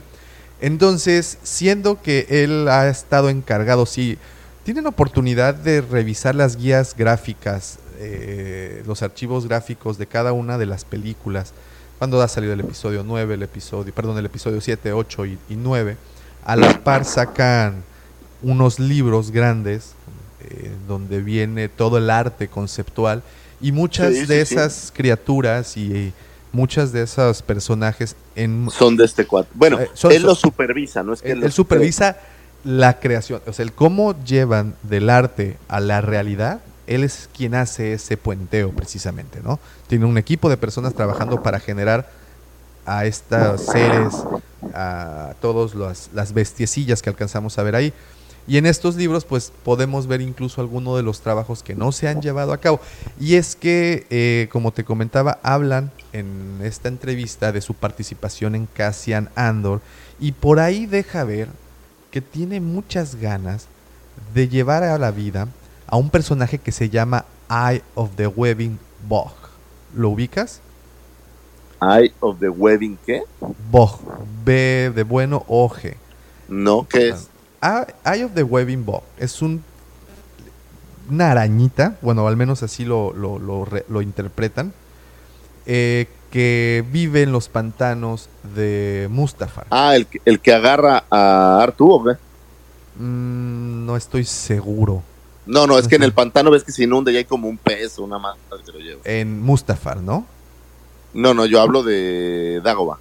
No, no, no, no. Este, este, esta bestia es un animalillo de Mustafar. Y es que él, en una de las entrevistas que dio precisamente, demostró ahí que le llamaba muchísimo la atención en diseñar personajes de este tipo. Y lo, te digo que aquí lo interesante es, son dos cosas. Una, eh, que ya está involucrado y con esto no nos aseguramos de alguna forma que sí se va a llevar a cabo la serie de Cassian Andor. Ok, da, da como un como un poco de más certeza. Sí, es correcto. Y dos, que tendrá el mismo poder o incluso un poquito más, el mismo poder de producción que tiene el Mandaloriano y que creo que puede ser una buena serie, sobre todo si le dan el giro y ese feeling que Rogue One tuvo, que no hemos visto de hecho con el Mandaloriano. Y, Entonces, y que sea un poco más alejado de los Jedi y más cercano a la milicia, como o al espionaje, ¿no? Ándale, al- algo, algo del tipo. Entonces, Son estas dos cosas que, que llaman mucho la atención y que esté involucrado, te digo, alguien de la talla de este señor que es conocido en, el, en- en- en Disney precisamente por haber estado en estos proyectos tan involucrado al menos en Star Wars, que veremos bestias, posiblemente bestias. Si recordaremos el Mudhorn que aparece en el Mandalorian, Ujú. el Mudhorn, pues sí alcanzas a ver algo ahí que es un trabajo de CGI. A pesar de que lo lleva a cabo John Favreau, que es después de ver El Rey León y el libro de la selva, creo que nos deja más Creo que el Rey León es el, el más claro. Nos deja de- convencidos que él- es un artista. Exacto, que él es la autoridad al menos para esa, ese tipo de producción. Eh, bueno, vamos a ver qué pasa si en lugar de lograr ese CGI tan impresionante logran criaturas eh, reales, ¿no? Para que los actores puedan darle ese desarrollo. Muchos Porque es, esa es parte interesante, como lo que decía Liam Neeson, ¿no? Que estar este, combatiendo con la pantalla verde, pues está cañón. Sí, y sobre todo si hablas de los actores que trabajan mucho con el feeling de las cosas, Sí, sí, sí. sí, no, pues, el no poder visualizar a tu enemigo o a quien con quien estás interactuando en pantalla, pues no es debe de ser difícil lograrte poner en, en papel, ¿no? Entonces, eh, eh, si llevas a un artista como este señor Neil Scanlan y empieza a, a generarte eh, seres que puedes ver, que pueden tocar, pues a lo mejor el, el resultado es diferente. Es más apegado incluso a lo que a lo que no, la- las reacciones del actor y todo a lo mejor cambia un poco, porque estás viendo lo que con lo que te estás enfrentando, no nada más imaginándotelo. Así es. Entonces, pues buenas noticias, eh, malas noticias que todavía no tenemos fecha para el estreno de Cassian Andor, pero buenas noticias porque poco a poco se dejan ver ahí eh, destellos de que sí es una realidad, de que sí es algo que se está llevando a cabo y que la gente que está a bordo de este proyecto es gente ya probada, al menos para los fanáticos de Star Wars. Oye, Ah, y, y- y que le van a meter cariñito. le van a meter cariñito y la Anita, ¿no? Sobre todo, la Anita Sí. para que vean que tiene el mismo presupuesto. The Force is with you, young Skywalker. You are not a Jedi yet.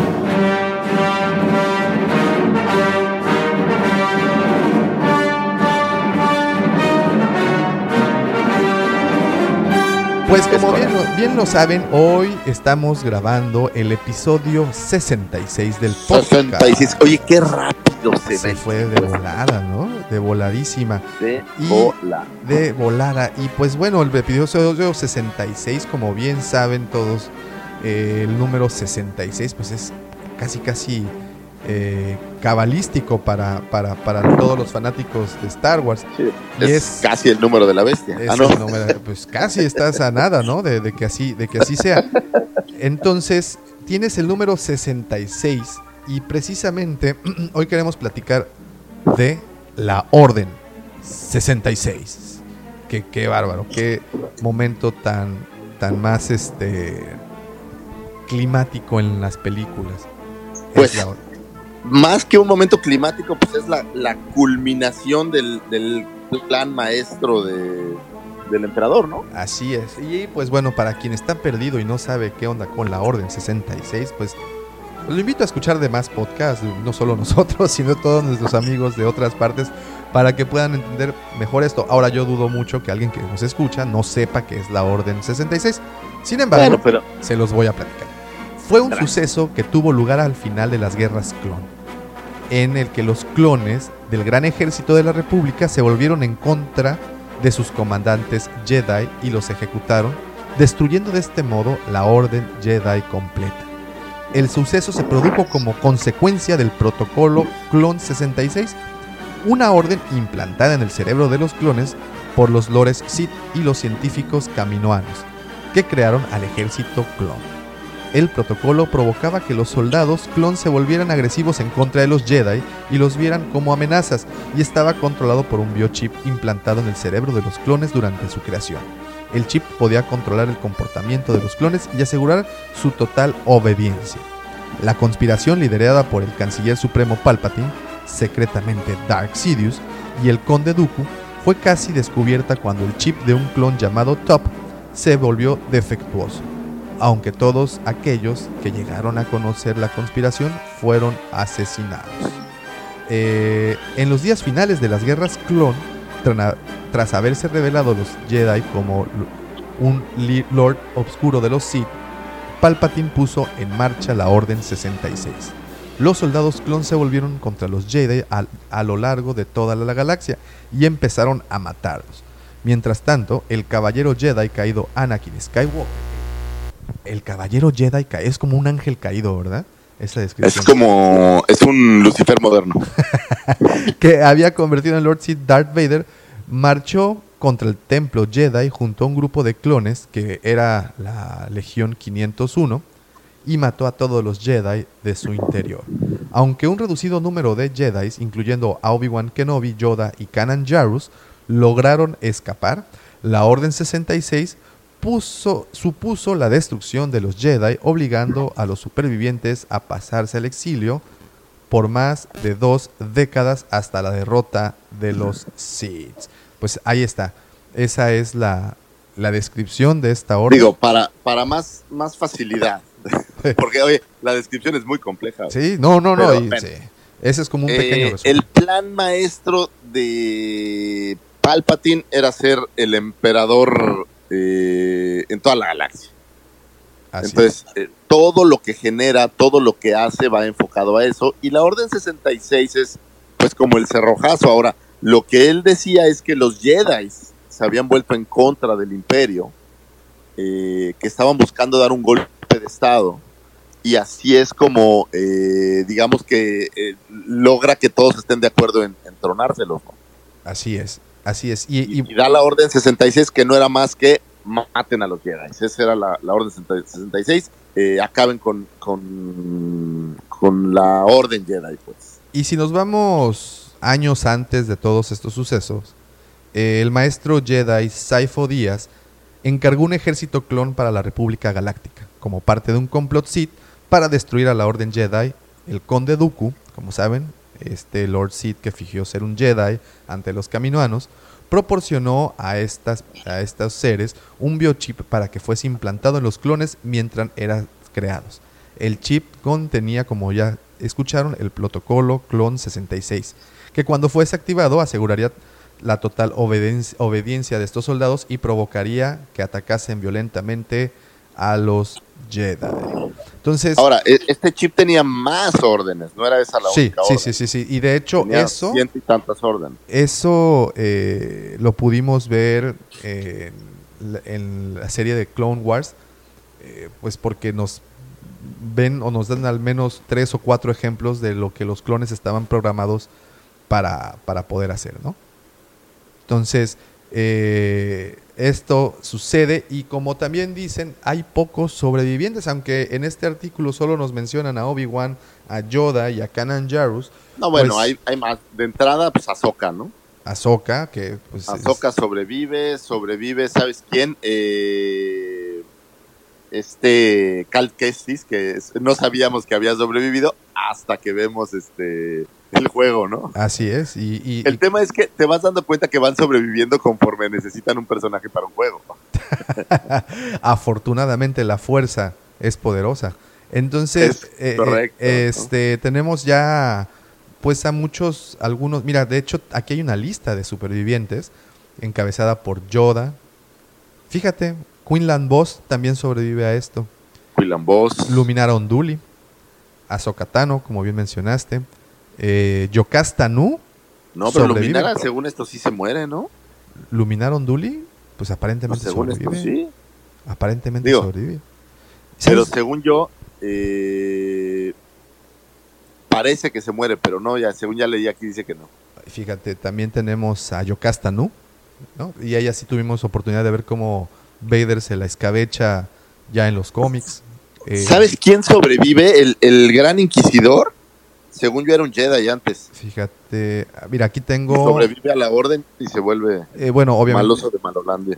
Kanan Jarus, tenemos Obi-Wan Kenobi, Cal Kestis, Kira Infla, Taron Mali- Malikos, sí, y muchos nombres desconocidos, pero bueno, son son varios los, los, los sobrevivientes. Sí, porque 24. tienes muchos, te digo, que conforme van eh, van necesitando personajes para el futuro, porque obviamente si, si hubieran matado a todos los Jedi, pues no habría ninguna de las otras películas, ¿no? Entonces, conforme han ido necesitando personajes, pues tienen que justificar que sí se salvaron. Fíjate, aquí tengo todo el destino de estos, fíjate. El maestro Jedi Kirak Infila consiguió sobrevivir al haberse tomado el voto de Barash. La maestra Jedi Luminara Onduli fue capturada y después ejecutada en la aguja de Stygion Prime. Obi-Wan se exilió en Tatooine. Eh, ¿Quién más? Yoda, pues como saben, está en Dagobah. Eh, tenemos a Ahsoka Tano, también fue objeto de la Orden 66. Sin embargo, junto al capitán Clon Rex, consiguió evitar a los soldados Clon y escapar fingiendo ambos su muerte en el proceso y ocultándose en el borde exterior.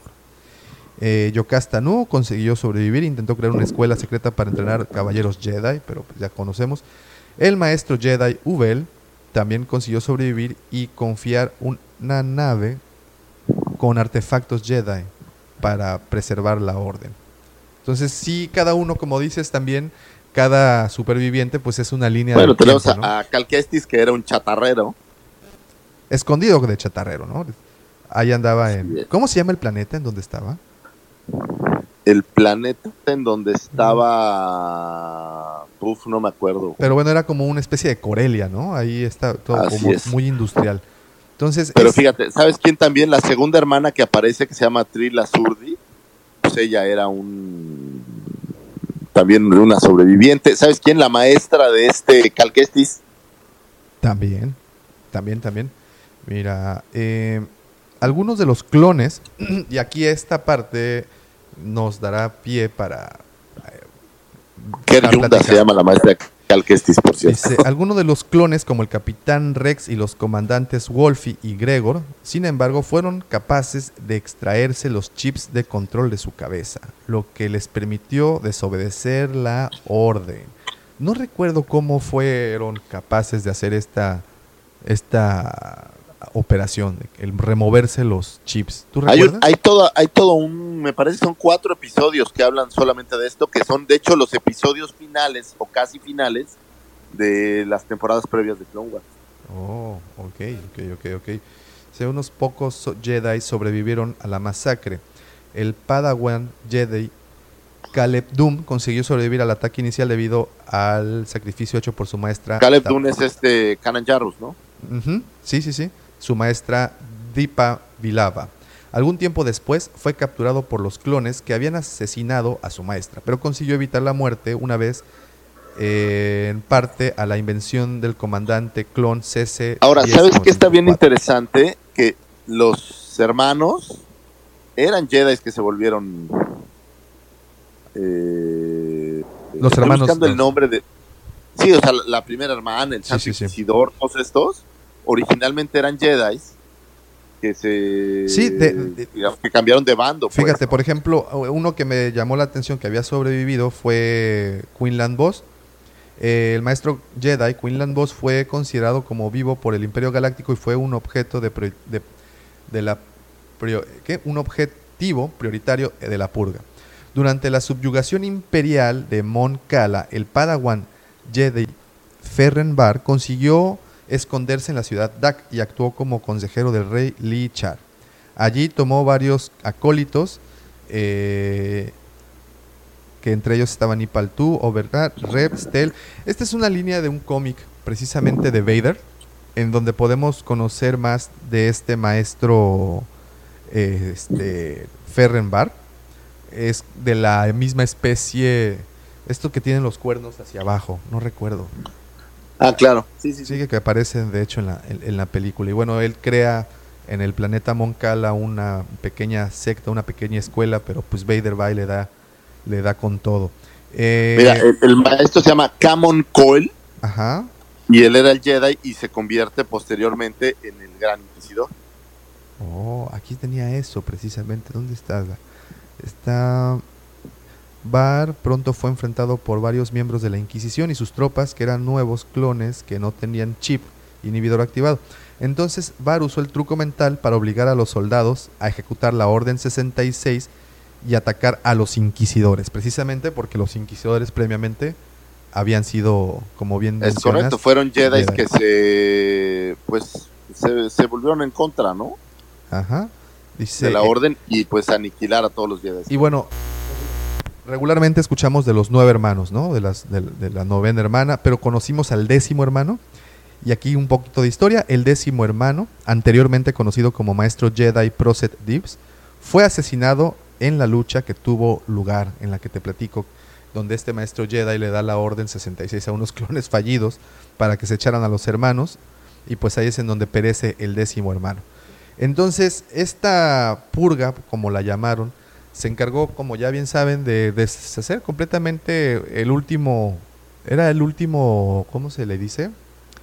Eh, el último escalón para el ascenso de... Pues, pues lo único que le faltaba, él ya había obtenido el- poder supremo eh, gracias a que en teoría los separatistas eh, había que controlarlos, pero posterior a eso, pues él eh, arma el, el plot, o digamos el chisme, de que los Jedi habían intentado hacer un golpe de estado y, pues con eso libera la orden y vámonos a acabar con todos y ya quitando a los Jedi de por medio, pues ya no habría ninguna fuerza que pudiera evitar que él llegara a ser el emperador supremo, ¿no?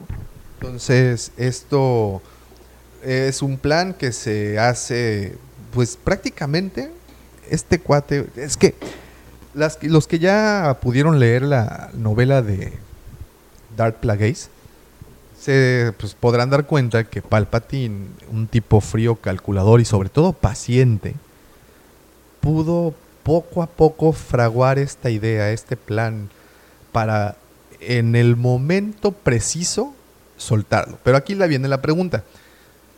Eh, Aquí hablamos del momento preciso, pero ¿no fue descubierto y eso lo obligó a acelerar la orden? ¿Cuáles Pues habrán sido sus que- planes originales? Yo creo que así eran los planes, o sea, llegó un punto en donde ya era el momento de acabar con los Jedi. Era la única fuerza que pudiera, digamos, que hacerle en contra. Y aparte, pues pensando que los Jedi normalmente tenían como el, el buen visto de la galaxia, o sea, se veían como los buenos, por decirlo así. Pero, pero al final, como lo decía Soka, ¿no? ¿Quién, ¿Quién sabe quiénes son los buenos y quién no? ¿O para quién? ¿Para quién trabajas, no? ¿Para quién trabajas? No lo sabes quién eres el, quiénes son el lado correcto y el lado incorrecto. Y bueno, y como consecuencia, pues el imperio so- sale, no hay Jedi que se opongan a este, a este, a este cambio. Eh, Palpatine lo maneja de una manera eh, sutil, como que los Jedi se rebelaron en contra del gran canciller. Y, y pues Ahora, se habla que murieron, digo, estos son los populares, pero se habla que murieron como 5000 Jedi Sí, en la Orden 66. O sea, eh, fue en toda la galaxia. incluyendo momentos pues tan memorables y tristes como, como la matanza dentro de la, de- del, del templo, ¿no? En donde Anakin Así se encarga de escabechar a, Sí, a la Orden de, de los osos, me parece que les llamaban algo así, que son los niños Así que estaban es, aprendiendo a ser Jedi. Así Ahora, es. hay unas muertes curiosas, ¿no? Porque ahí, eh, cuando descubre Mace Windu todo el plot, pues a quien lo mata a él, pues es el señor eh, Palpatine directamente, Palpatine ¿no? ya, No ya- ya ha hecho Darth Sidious ahí. Bueno, no, ¿verdad? Ah, no, no se revelaba al- al- ante... Mace Windu Bueno. ya estaba, ¿no? Pero hasta ese momento eh, que lo descubren, pues ya saben que es él, pero pero Darth Sidious pues ya está mucho después, ya es, es más bien el emperador, no tanto Sidious, sí, sí, sí. como lo conocen. Sí, entonces empiezan a darle crán poco, poco a poquito. Y Sí, consideras... se los chutan a todos y mandan a, a, en ese caso ya Vader, en vez de Anakin, pues ya era el señor Lord Vader, con eh, la 501, que a la larga se conoce como el puño de Vader o Vader's Fist, que es como su ejército de élite, y destrozan el templo Jedi y le dan cranky a todos los que están ahí. A todos los que están dentro. Y esa escena, para mí, y creo que para muchos, es de las escenas más tristes de, de toda la saga, prácticamente, ¿no? Pues es, es de estas escenas eh, donde te hacen ver un lado muy, muy oscuro, ¿no? De, de la saga en general. Porque normalmente nadie se mete con los niños, y menos en, en Disney, que en aquel entonces todavía no era Disney. y eh, pues matan niños, aunque no ves realmente cómo mueren, pues, pues sabes que sucede, ¿no? Y es, que- es, es curioso Sí. porque la saga normalmente había estado libre como de esa parte, ¿no? Se los pasan por el sable, sí. ¿Y consideras entonces este el momento más oscuro de toda la saga, de todas las películas? Yo creo que sí, digo, pensando como, como padre, ¿no? Sí, claro, claro. Como bien dices, Pensando nadie se mete que- con los niños, ¿no? Eh, es que en el cine, en general, y mira que en el cine de terror a mí me gusta mucho, pero en el cine de terror eh, normalmente no se meten tanto con los niños. Digo, por ejemplo, la niña de Poltergeist, Sí, pues al final del día es la heroína de la película, pero no matan a nadie, ¿no? sí, sí, sí, es correcto. Eh, eh, normalmente no ves asesinatos de niños en ninguna película, aunque suceden a veces, pero no ves asesinatos como tal. Por ejemplo, en, en Pet Cemetery, pues atropellan al niño y es muy triste, pero es un accidente, no es propiamente un, un Sí, sí. asesinato. Algo tal. premeditado, ¿no? Algo, algo planeado y Sí, con toda o sea, la intención. Pe- películas que hablen de eso, pues son pocas. Por ejemplo, hay una, una película japonesa que se llama The Untold Story, que Ajá. sí habla de un asesinato como de 30 niños o 20 niños y es muy gráfico, pero no es no es tan común, vamos, ni siquiera en el cine de terror. Ok, ok, ok. No, normalmente en, en Viernes 13 pues el niño es el que mata a Jason, por ejemplo, en la 4. Sí, sí, claro, claro, nunca esa connotación no. Y es de las primeras ocasiones, no la primera, pero de las primeras ocasiones que vemos, sobre todo en una película que estaba enfocada hacia todo público, de repente te dan la, a entender que se que, que pasa por la espada, pues no sé, a muchos niños. Creo que en ese momento tenía ahí a 20, 30 chamacos. Que no, pues, les- están todos los chavitos y lo peor, los niños confiaban en él porque para ellos pues era el maestro Anakin. Claro, Entonces es, es muy torcida la idea, ¿no? De Sí, que sí, sí. confiaban y este cuate abusando de esto pues se los echó a todos, o sea, es, sí. Y, y- lo, y lo más canijo, matan al mismísimo hijo de George Lucas en una de las escenas.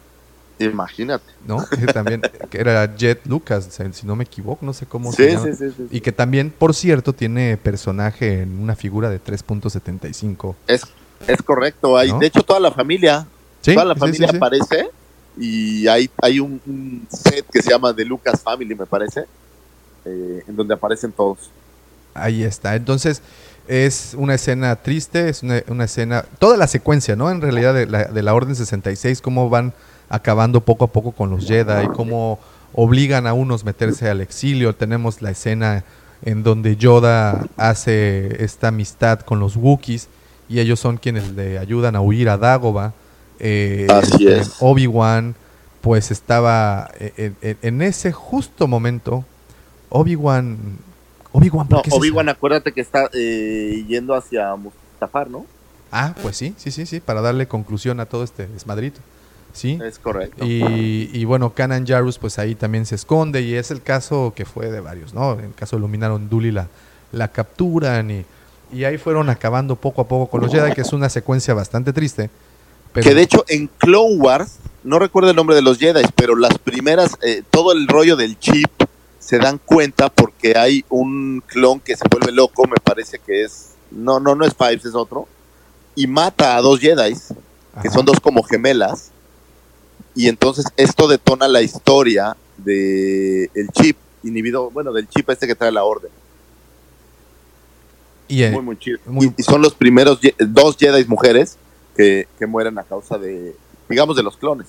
Sí, y sí, así es. Entonces, eh, y pues como también te decía, el momento clímax de esta, de, de esta escena, pues es el, el templo eh, donde pasa por las armas digo, a todos los nosotros aquí oímos de, de lo que visualmente en las películas se ve, pero se supone que esto sucede en toda la galaxia y por todos lados mueren muchos Jedi. Así es. Y precisamente esa fue la pregunta de la semana que le hicimos a nuestros amigos tanto de Twitter como de Facebook, a los cuales, por cierto, aprovecho para agradecer a todos los que ya nos siguen eh, a, a- a través de nuestras redes sociales esta semana. Eh, si todo sale bien, ya le vamos a pegar a los 5000 amigos en Facebook, lo cual agradecemos Wow. de corazón. Gracias, gracias, gracias. Muchas gracias. También ahí le vamos a pegar pronto a los 1300, que aún es un numerito muy pequeñito, pequeñito, pero créeme que son 1300 eh, seguidores de la página o suscriptos ahí en la página de YouTube, que son No, Así. bueno, lo importante es que ya no es tu familia, Davo. Sí, sí, sí, sí, no, eso ya es, eso es- ya es ganancia. Y pues ahí vamos poco a poco creciendo la familia Wampa. Entonces, eh, bueno, les preguntamos, la pregunta del día fue para ti, ¿cuál fue la escena más triste en toda la saga? Y a mí sí no se me vino a la cabeza otra más que la matanza de los niños en el templo Jedi. Pero como siempre, nuestros queridos amigos eh, se encargaron de iluminarnos con más escenas tristes. Digo, Hay una muy triste, güey, la neta, que a mí me, me da mucha tristeza, pero es cuando se encuentran a Jar Binks en Naboo. Sí, ese es otro tipo de tristeza, como, como bien mencionas. Y mira, empezamos con nuestro querido amigo Pablo Gallegos. Dice: Hola, para mí la escena Pablito. que se viene rápidamente a la memoria es cuando Luke se hizo uno con la fuerza. Lloré como un niño ver a mi héroe haciendo tremendo sacrificio para salvar por última vez a la galaxia de las manos del imperio. Y la de Chewie al enterarse de la muerte de Leia. Saludos a la Ah, comandante. oye, no, espérate, ¿sabes cuál? Cuando matan a Han Solo, es una escena que rompe. digo, en mi, en mi persona, es, una escena de, la- de las más este, inesperadamente choqueantes. Que, que ese es ese que ahí jugaron dos factores, una escena triste con algo que no te esperabas, ¿no? Que algo que Pero para no iba a pasar, ¿no? Y bueno, dice la de Chewie al Es una escena Soy tu padre, así la ah, sí, sí, de, de ese mismo peso. Saludos a la comandante, al Michalangas, a Davo y a Lucifagor. Saludos desde mi hermoso Chile. Saludos, Pablito. Cuídense mucho y si pueden, quédese en casa. También nuestro buen amigo César Romero, al que le mando un gran abrazo, eh, nos pone ahí la imagen de Shmi despidiéndose de Anakin cuando este era un niño y le pregunta, ¿volveré a verte, mamá? Y ella le responde, ¿qué es lo que dice tu corazón? Y pues ahí sabemos que ya valió cacahuate valió absolutamente todo. Oye, ahorita que empiezan a revolotear escenas, cuando muere Canan Jarrus, también es. Ay, es poderosa, son de esas escenas y, y escenas de dibujos animados, ¿eh? No, no escenas Sí, pero, pero es una escena de. fuck. Sí, sí, sí. El buen Rogelio Cruz, saludos Rogelio, un abrazote también. Es difícil para mí ya que la Orden 66 en todos los ámbitos es algo doloroso. De por sí, por cómo mueren los personajes y después de ver Clone Wars se pone mucho más al tener ya una historia con los clones y los Jedi de respeto y amistad. Pero si tomamos la novelización Lástima más la muerte de Ben, ya que en el libro vemos como un Chewie se empieza a decidir por volver a casa para después su madre lo traiga por completo y después vemos como el, al perder a Rey este se sacrifica y nunca pudo reunirse con la familia como él esperaba. Ah, bueno, es que él ahí está platicando ya de la, de la novelización del episodio 9 y ahí pues todavía no tenemos injerencia. Eh, Carlos García Betancourt, para mí fue la escena de Last Jedi, Carlos. que por cierto no es ese Carlos. Eh, Exactamente, no es el Carlos ya. que busca a es Daumático. correcto. Para mí fue la escena de los de Last Jedi donde Luke besa a Leia para ir a enfrentar a Kylo. Aunque en general detesto la película, esta escena me hace eh, aún poner los pelos de punta. No solo porque está bien hecha y rodada, sino que el trasfondo de ese momento, al saber que sería realmente la última escena de ambos. Y ahí Carrie Fisher ya había Carrie Fisher, Carrie Fisher ya había fallecido. La hace aún más triste. Ah, claro, ese, ese Oh, tiene un, sí. un ingrediente Sí, extra, eh, sí, sí, sí, sí, esa tiene, esa tiene trampita. Maxi Copia, saludos por cierto, Carlos, Max. que no es ese Carlos. Eh, Maxi Copia, pues creo que nada supera la muerte de Tony Stark en Endgame. Pero coincido con el compadre que dijo más arriba la escena de la despedida de Luke a Leia me partió al medio. Igual le doy un muy honoroso segundo puesto al funeral de Padme. Bueno, saludos desde mi búnker resistiendo la pandemia y recuerden, brothers, quédense en casa y que la fuerza los acompañe a todos hoy más que nunca. Saludos, Maxi, hasta Argentina. Muchísimas gracias por ponerte en contacto. Alejandro Vargas, en el episodio 3, antes de ir a Utapu a buscar a Grievous, Obi-Wan se despide de Anakin. Adiós, amigo, que la fuerza te acompañe, sin saber que es la última vez que lo verá como Jedi.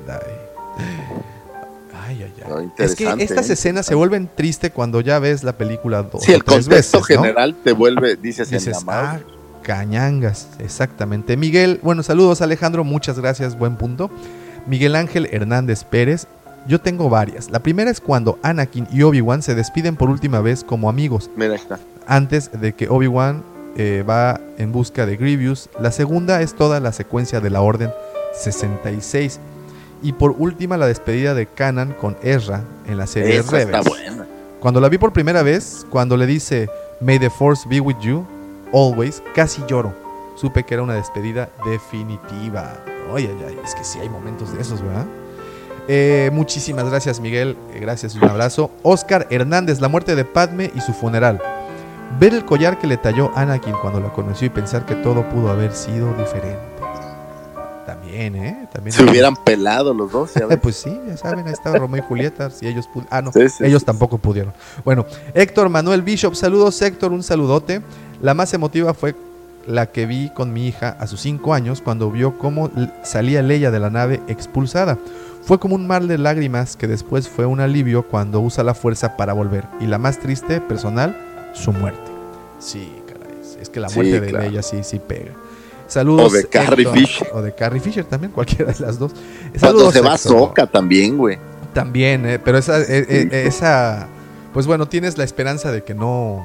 De que regrese o que algo. va a regresar, ¿no? Emanuel Bernal, tú eras el elegido, ibas a darle equilibrio a la fuerza, no dejarla en la oscuridad. Te odio, eras mi hermano Anakin. Yo te quería... Ay, ese diálogo es poderoso, ¿eh? Tiene razón, Ese así es. Ese diálogo es poderoso, muy bueno, Emanuel. Hola, pequeño. Tuve un, tuve un pequeño minion aquí. Ya tienes, Órale, tienes vistas. dar. Es que ahora, ahora sí nos extendimos tarde por la mañana, ¿eh? Es bueno, correcto. continuamos, vamos a darle velocidad. Juan Carlos Aderman, saludos Juan Carlos, un abrazote. Juanito, un saludo. 100% cuando muere Han Solo a manos de Kylo. Esa sí me la sí, esa es una fuerte. Sí. Mario Amador, cuando matan a Han Solo. Iván Álvarez, la muerte de Shmi Skywalker. Ahí fue cuando todo se fue a la Verge. Eh, sí, es cierto. Ahí es cuando muere la mamá de Anakin. Creo que es cuando lo perdemos por completo, ¿no? Ya se dice ya. Jacqueline. Eh, el inicio de episodio 7, lo más trágico y la desgracia de Star Wars. Ese fue José Emilio. Eh, Fabián, un saludote, Fabián. La muerte de Han Solo a manos de su hijo. Daniel Vargas, Orden 66. Desde el día que la vi en cines hasta hoy no la supero. Frankie Nieves, la muerte de Han Solo. Julio Sarreón, cuando se muere Yoda. También es triste esa, ¿eh? Leia flotando en el espacio, dice Diego. Eh, y pues bueno, esos fueron por, por Facebook. Ahora me voy rápido con los amigos de, de Twitter. Sergio Acosta, de toda la saga, creo que sería la redención de Vader. Una por trilogía, la Orden 66, la redención de Vader y Luke haciéndose uno con la fuerza.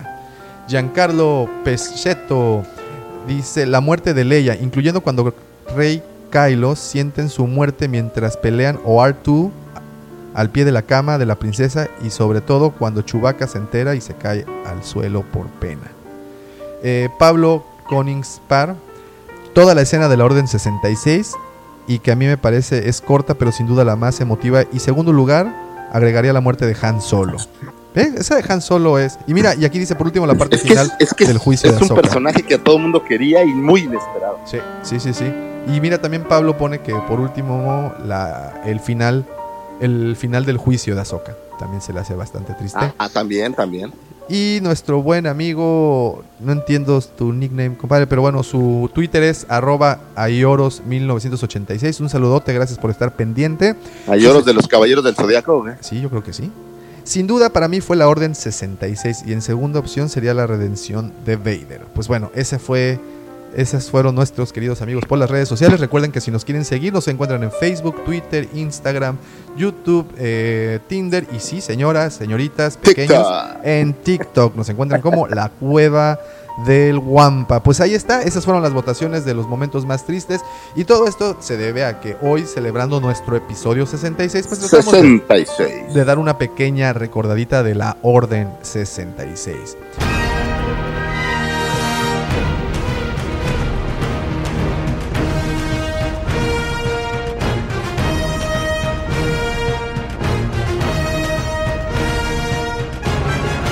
Y pues por fin llegamos a ese momento que todos esperamos, que es el update de Clone Wars, que por No, pues, oye, me vas a pero te voy a quedar bien mal porque ya no tengo Disney Plus. Eh, oh no, se nos terminó Disney Plus. Entonces, que- en este update solo les voy a pedir disculpas, jóvenes. Sí, este, y, y- y bueno, les decía que les íbamos a recomendar hay un par de sitios para poderlos ver, eh, pero dice decía Juan Gabriel, lo que se ve no se juzga. Entonces, si ustedes ya saben, no me hagan ser yo quien sea el portador Yo no de esta sé, yo no sé. información. Señor Eh, Davomático, yo no sé, ¿dónde Pues- puedo ver estas series que no tengo? Pues, pues mire, si quieren ver todos los capítulos, tiene que, para empezar, si es menor de edad, desbloquear, ver la manera de sacarle la clave al papá y poder entrar a páginas de distribución de material para adultos, como lo es Xvideo. Y ahí está toda, ¿eh? Y está en español latino, by the way. Material para adultos es porque son cosas del trabajo, señor Davomático. Eh, sí, cosas del trabajo de hacer niños y niñas, mi pequeño Padawan. Ok, gracias, De señor nada. Davomático. Para esos consejos sigan al Cid del Amor. Entonces, ahí pueden ver los capítulos ya, este, y no es por continuar el chiste, pero ya doblados al español. Este, Ok. Ah, oh no, Vamos a las canoas. Vamos a las canoas a echarnos un highball. Eh, pero bueno, ahí puedes, puedes ponerte al día. Y yo supongo que ya a estas alturas ya está incluso el episodio. eh, ¿Es el 5 o el 6? Es el sexto, El- ¿verdad? No, es el 6. Este es el sexto. Y segundo eh, en, la, en el arco de Ahsoka. Que es Así es. precisamente la semana pasada con que se inicia eh, este arco en el de Ahsoka. Y es cuando sale la noticia, o bueno, al menos es más sonada la noticia de que Rosario Dawson interpretaría a. Que como Ahsoka. bien sabemos, para Disney no hay casualidad. Exactamente, para Disney no hay casualidades, entonces pues dudamos mucho que haya sido de, de esta, de esta manera, que haya sido todo casualidad. Planearon muy buen timing, lanzan el capítulo anterior donde aparece Ahsoka, todo, se, todo mundo se va al 100% del hype con Ahsoka, y en ese momento aprovechan para decir que la actriz, que por cierto, por muchos años los fans habían pedido que interpretara a una Ahsoka en una edad más avanzada, era precisamente Rosario, Rosario Dawson, ¿no? Quien no Así es, este, no es ajena a películas de ciencia ficción y a producciones de ciencia ficción, ha estado involucrada en otros proyectos.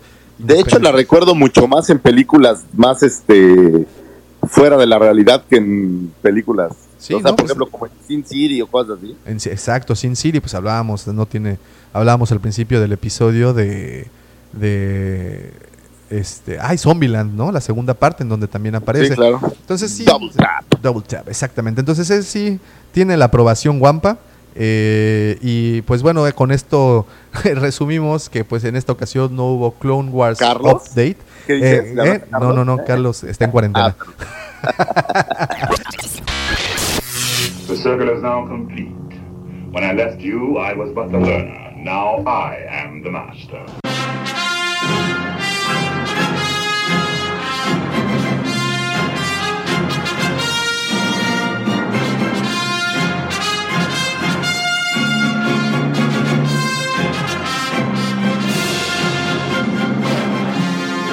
Oigan, y pues no me resta absolutamente nada más que recordarles, por favor, recuérdenlo, tenemos la recepción de todos los fanfics, cuentos cortos o guiones que quieran que llevemos a una producción auditiva. La idea es que ustedes nos envíen estas 10 cuartillas o menos de una historia original situada dentro del universo de Star Wars eh, una historia que pues en el lenguaje que sea contada no contenga eh, palabras eh, pues fuera de lugar y la idea es que estas historias poco a poco las iremos sonorizando, grabaremos y lanzaremos a través de nuestros canales de distribución, como saben, al menos el más el, el más popular es Spotify, pero también estamos en Evox, también estamos en Google. Podcasts, en todas partes, hasta en SoundCloud, que pensabas que ya no existía.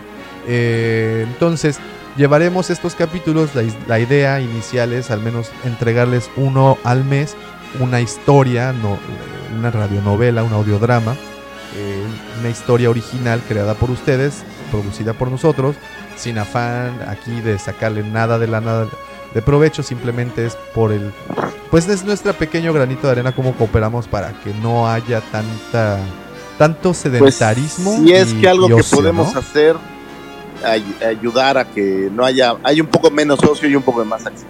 Es correcto. Y, y, pues obviamente entregándoles y así pues dándoles más contenido, ¿no? Y más, más, más momentos de cotorreo con los guampas. Entonces les Es recuerdo, correcto. pueden mandárnoslos por cualquiera de nuestras de nuestros canales. Eh, de preferencia por Facebook, ahí nos contactan por mensaje directo y nos pueden enviar el archivo y nosotros nos encargaremos ya de producirlos y publicarlos, obviamente bajo su consentimiento. Y ahora sí, no me resta nada más que agradecerle a ustedes, por supuesto, por haber descargado, puesto play a este episodio número 66, grabado el día sábado 28 de marzo. Muchísimas gracias y también quiero agradecer a mi amigo, por supuesto, su amigo, aquel que le trajo la galanura a Mos Espa. Así es, señores, antes de que lo pusieran en cuarentena. Él es The Second Son of Tatooine. The Green Eyes, arroba Lucifagor. ¿eh? Y este programa no sería posible sin la magia de nuestro querido señor productor, el cemental guampa que baña de midi clorianos las playas de Quintana Roo, el señor Cid del Amor, Chayán de la Riviera Maya, Justin Bieber de la 139 y emperador plenipotenciario de las sábanas, cliente distinguido del Motel Las Fue y gerente nocturno de las canoas bar. Tabomático, gracias por existir. No, gracias, gracias. Gracias a ustedes. Y oye, y lo que queremos es traer gente aquí a, a- a Cancún y, y tú dices que tenemos las playas llenas de midiclorianos de mi servidor. No es como el sargazo, señores. Bueno, No es como el sargazo. Cuando te dejan salir. No es como sargazo ni tampoco como No, aguamala. no, no. Es- es- no, no, es- no, nada más se ve una natita así medio. ¡ah! Sirve para Este, el no, cutis. les mando un gran abrazo donde quiera que estén, quédense en sus casas, por favor. Si no tienen que salir, pues no lo hagan. Por favor. Y recuerden Eh, que la fuerza los, los acompañe. acompañe. Muchísimas Hasta gracias. pronto. Hasta la Saludos siguiente semana. Bye bye.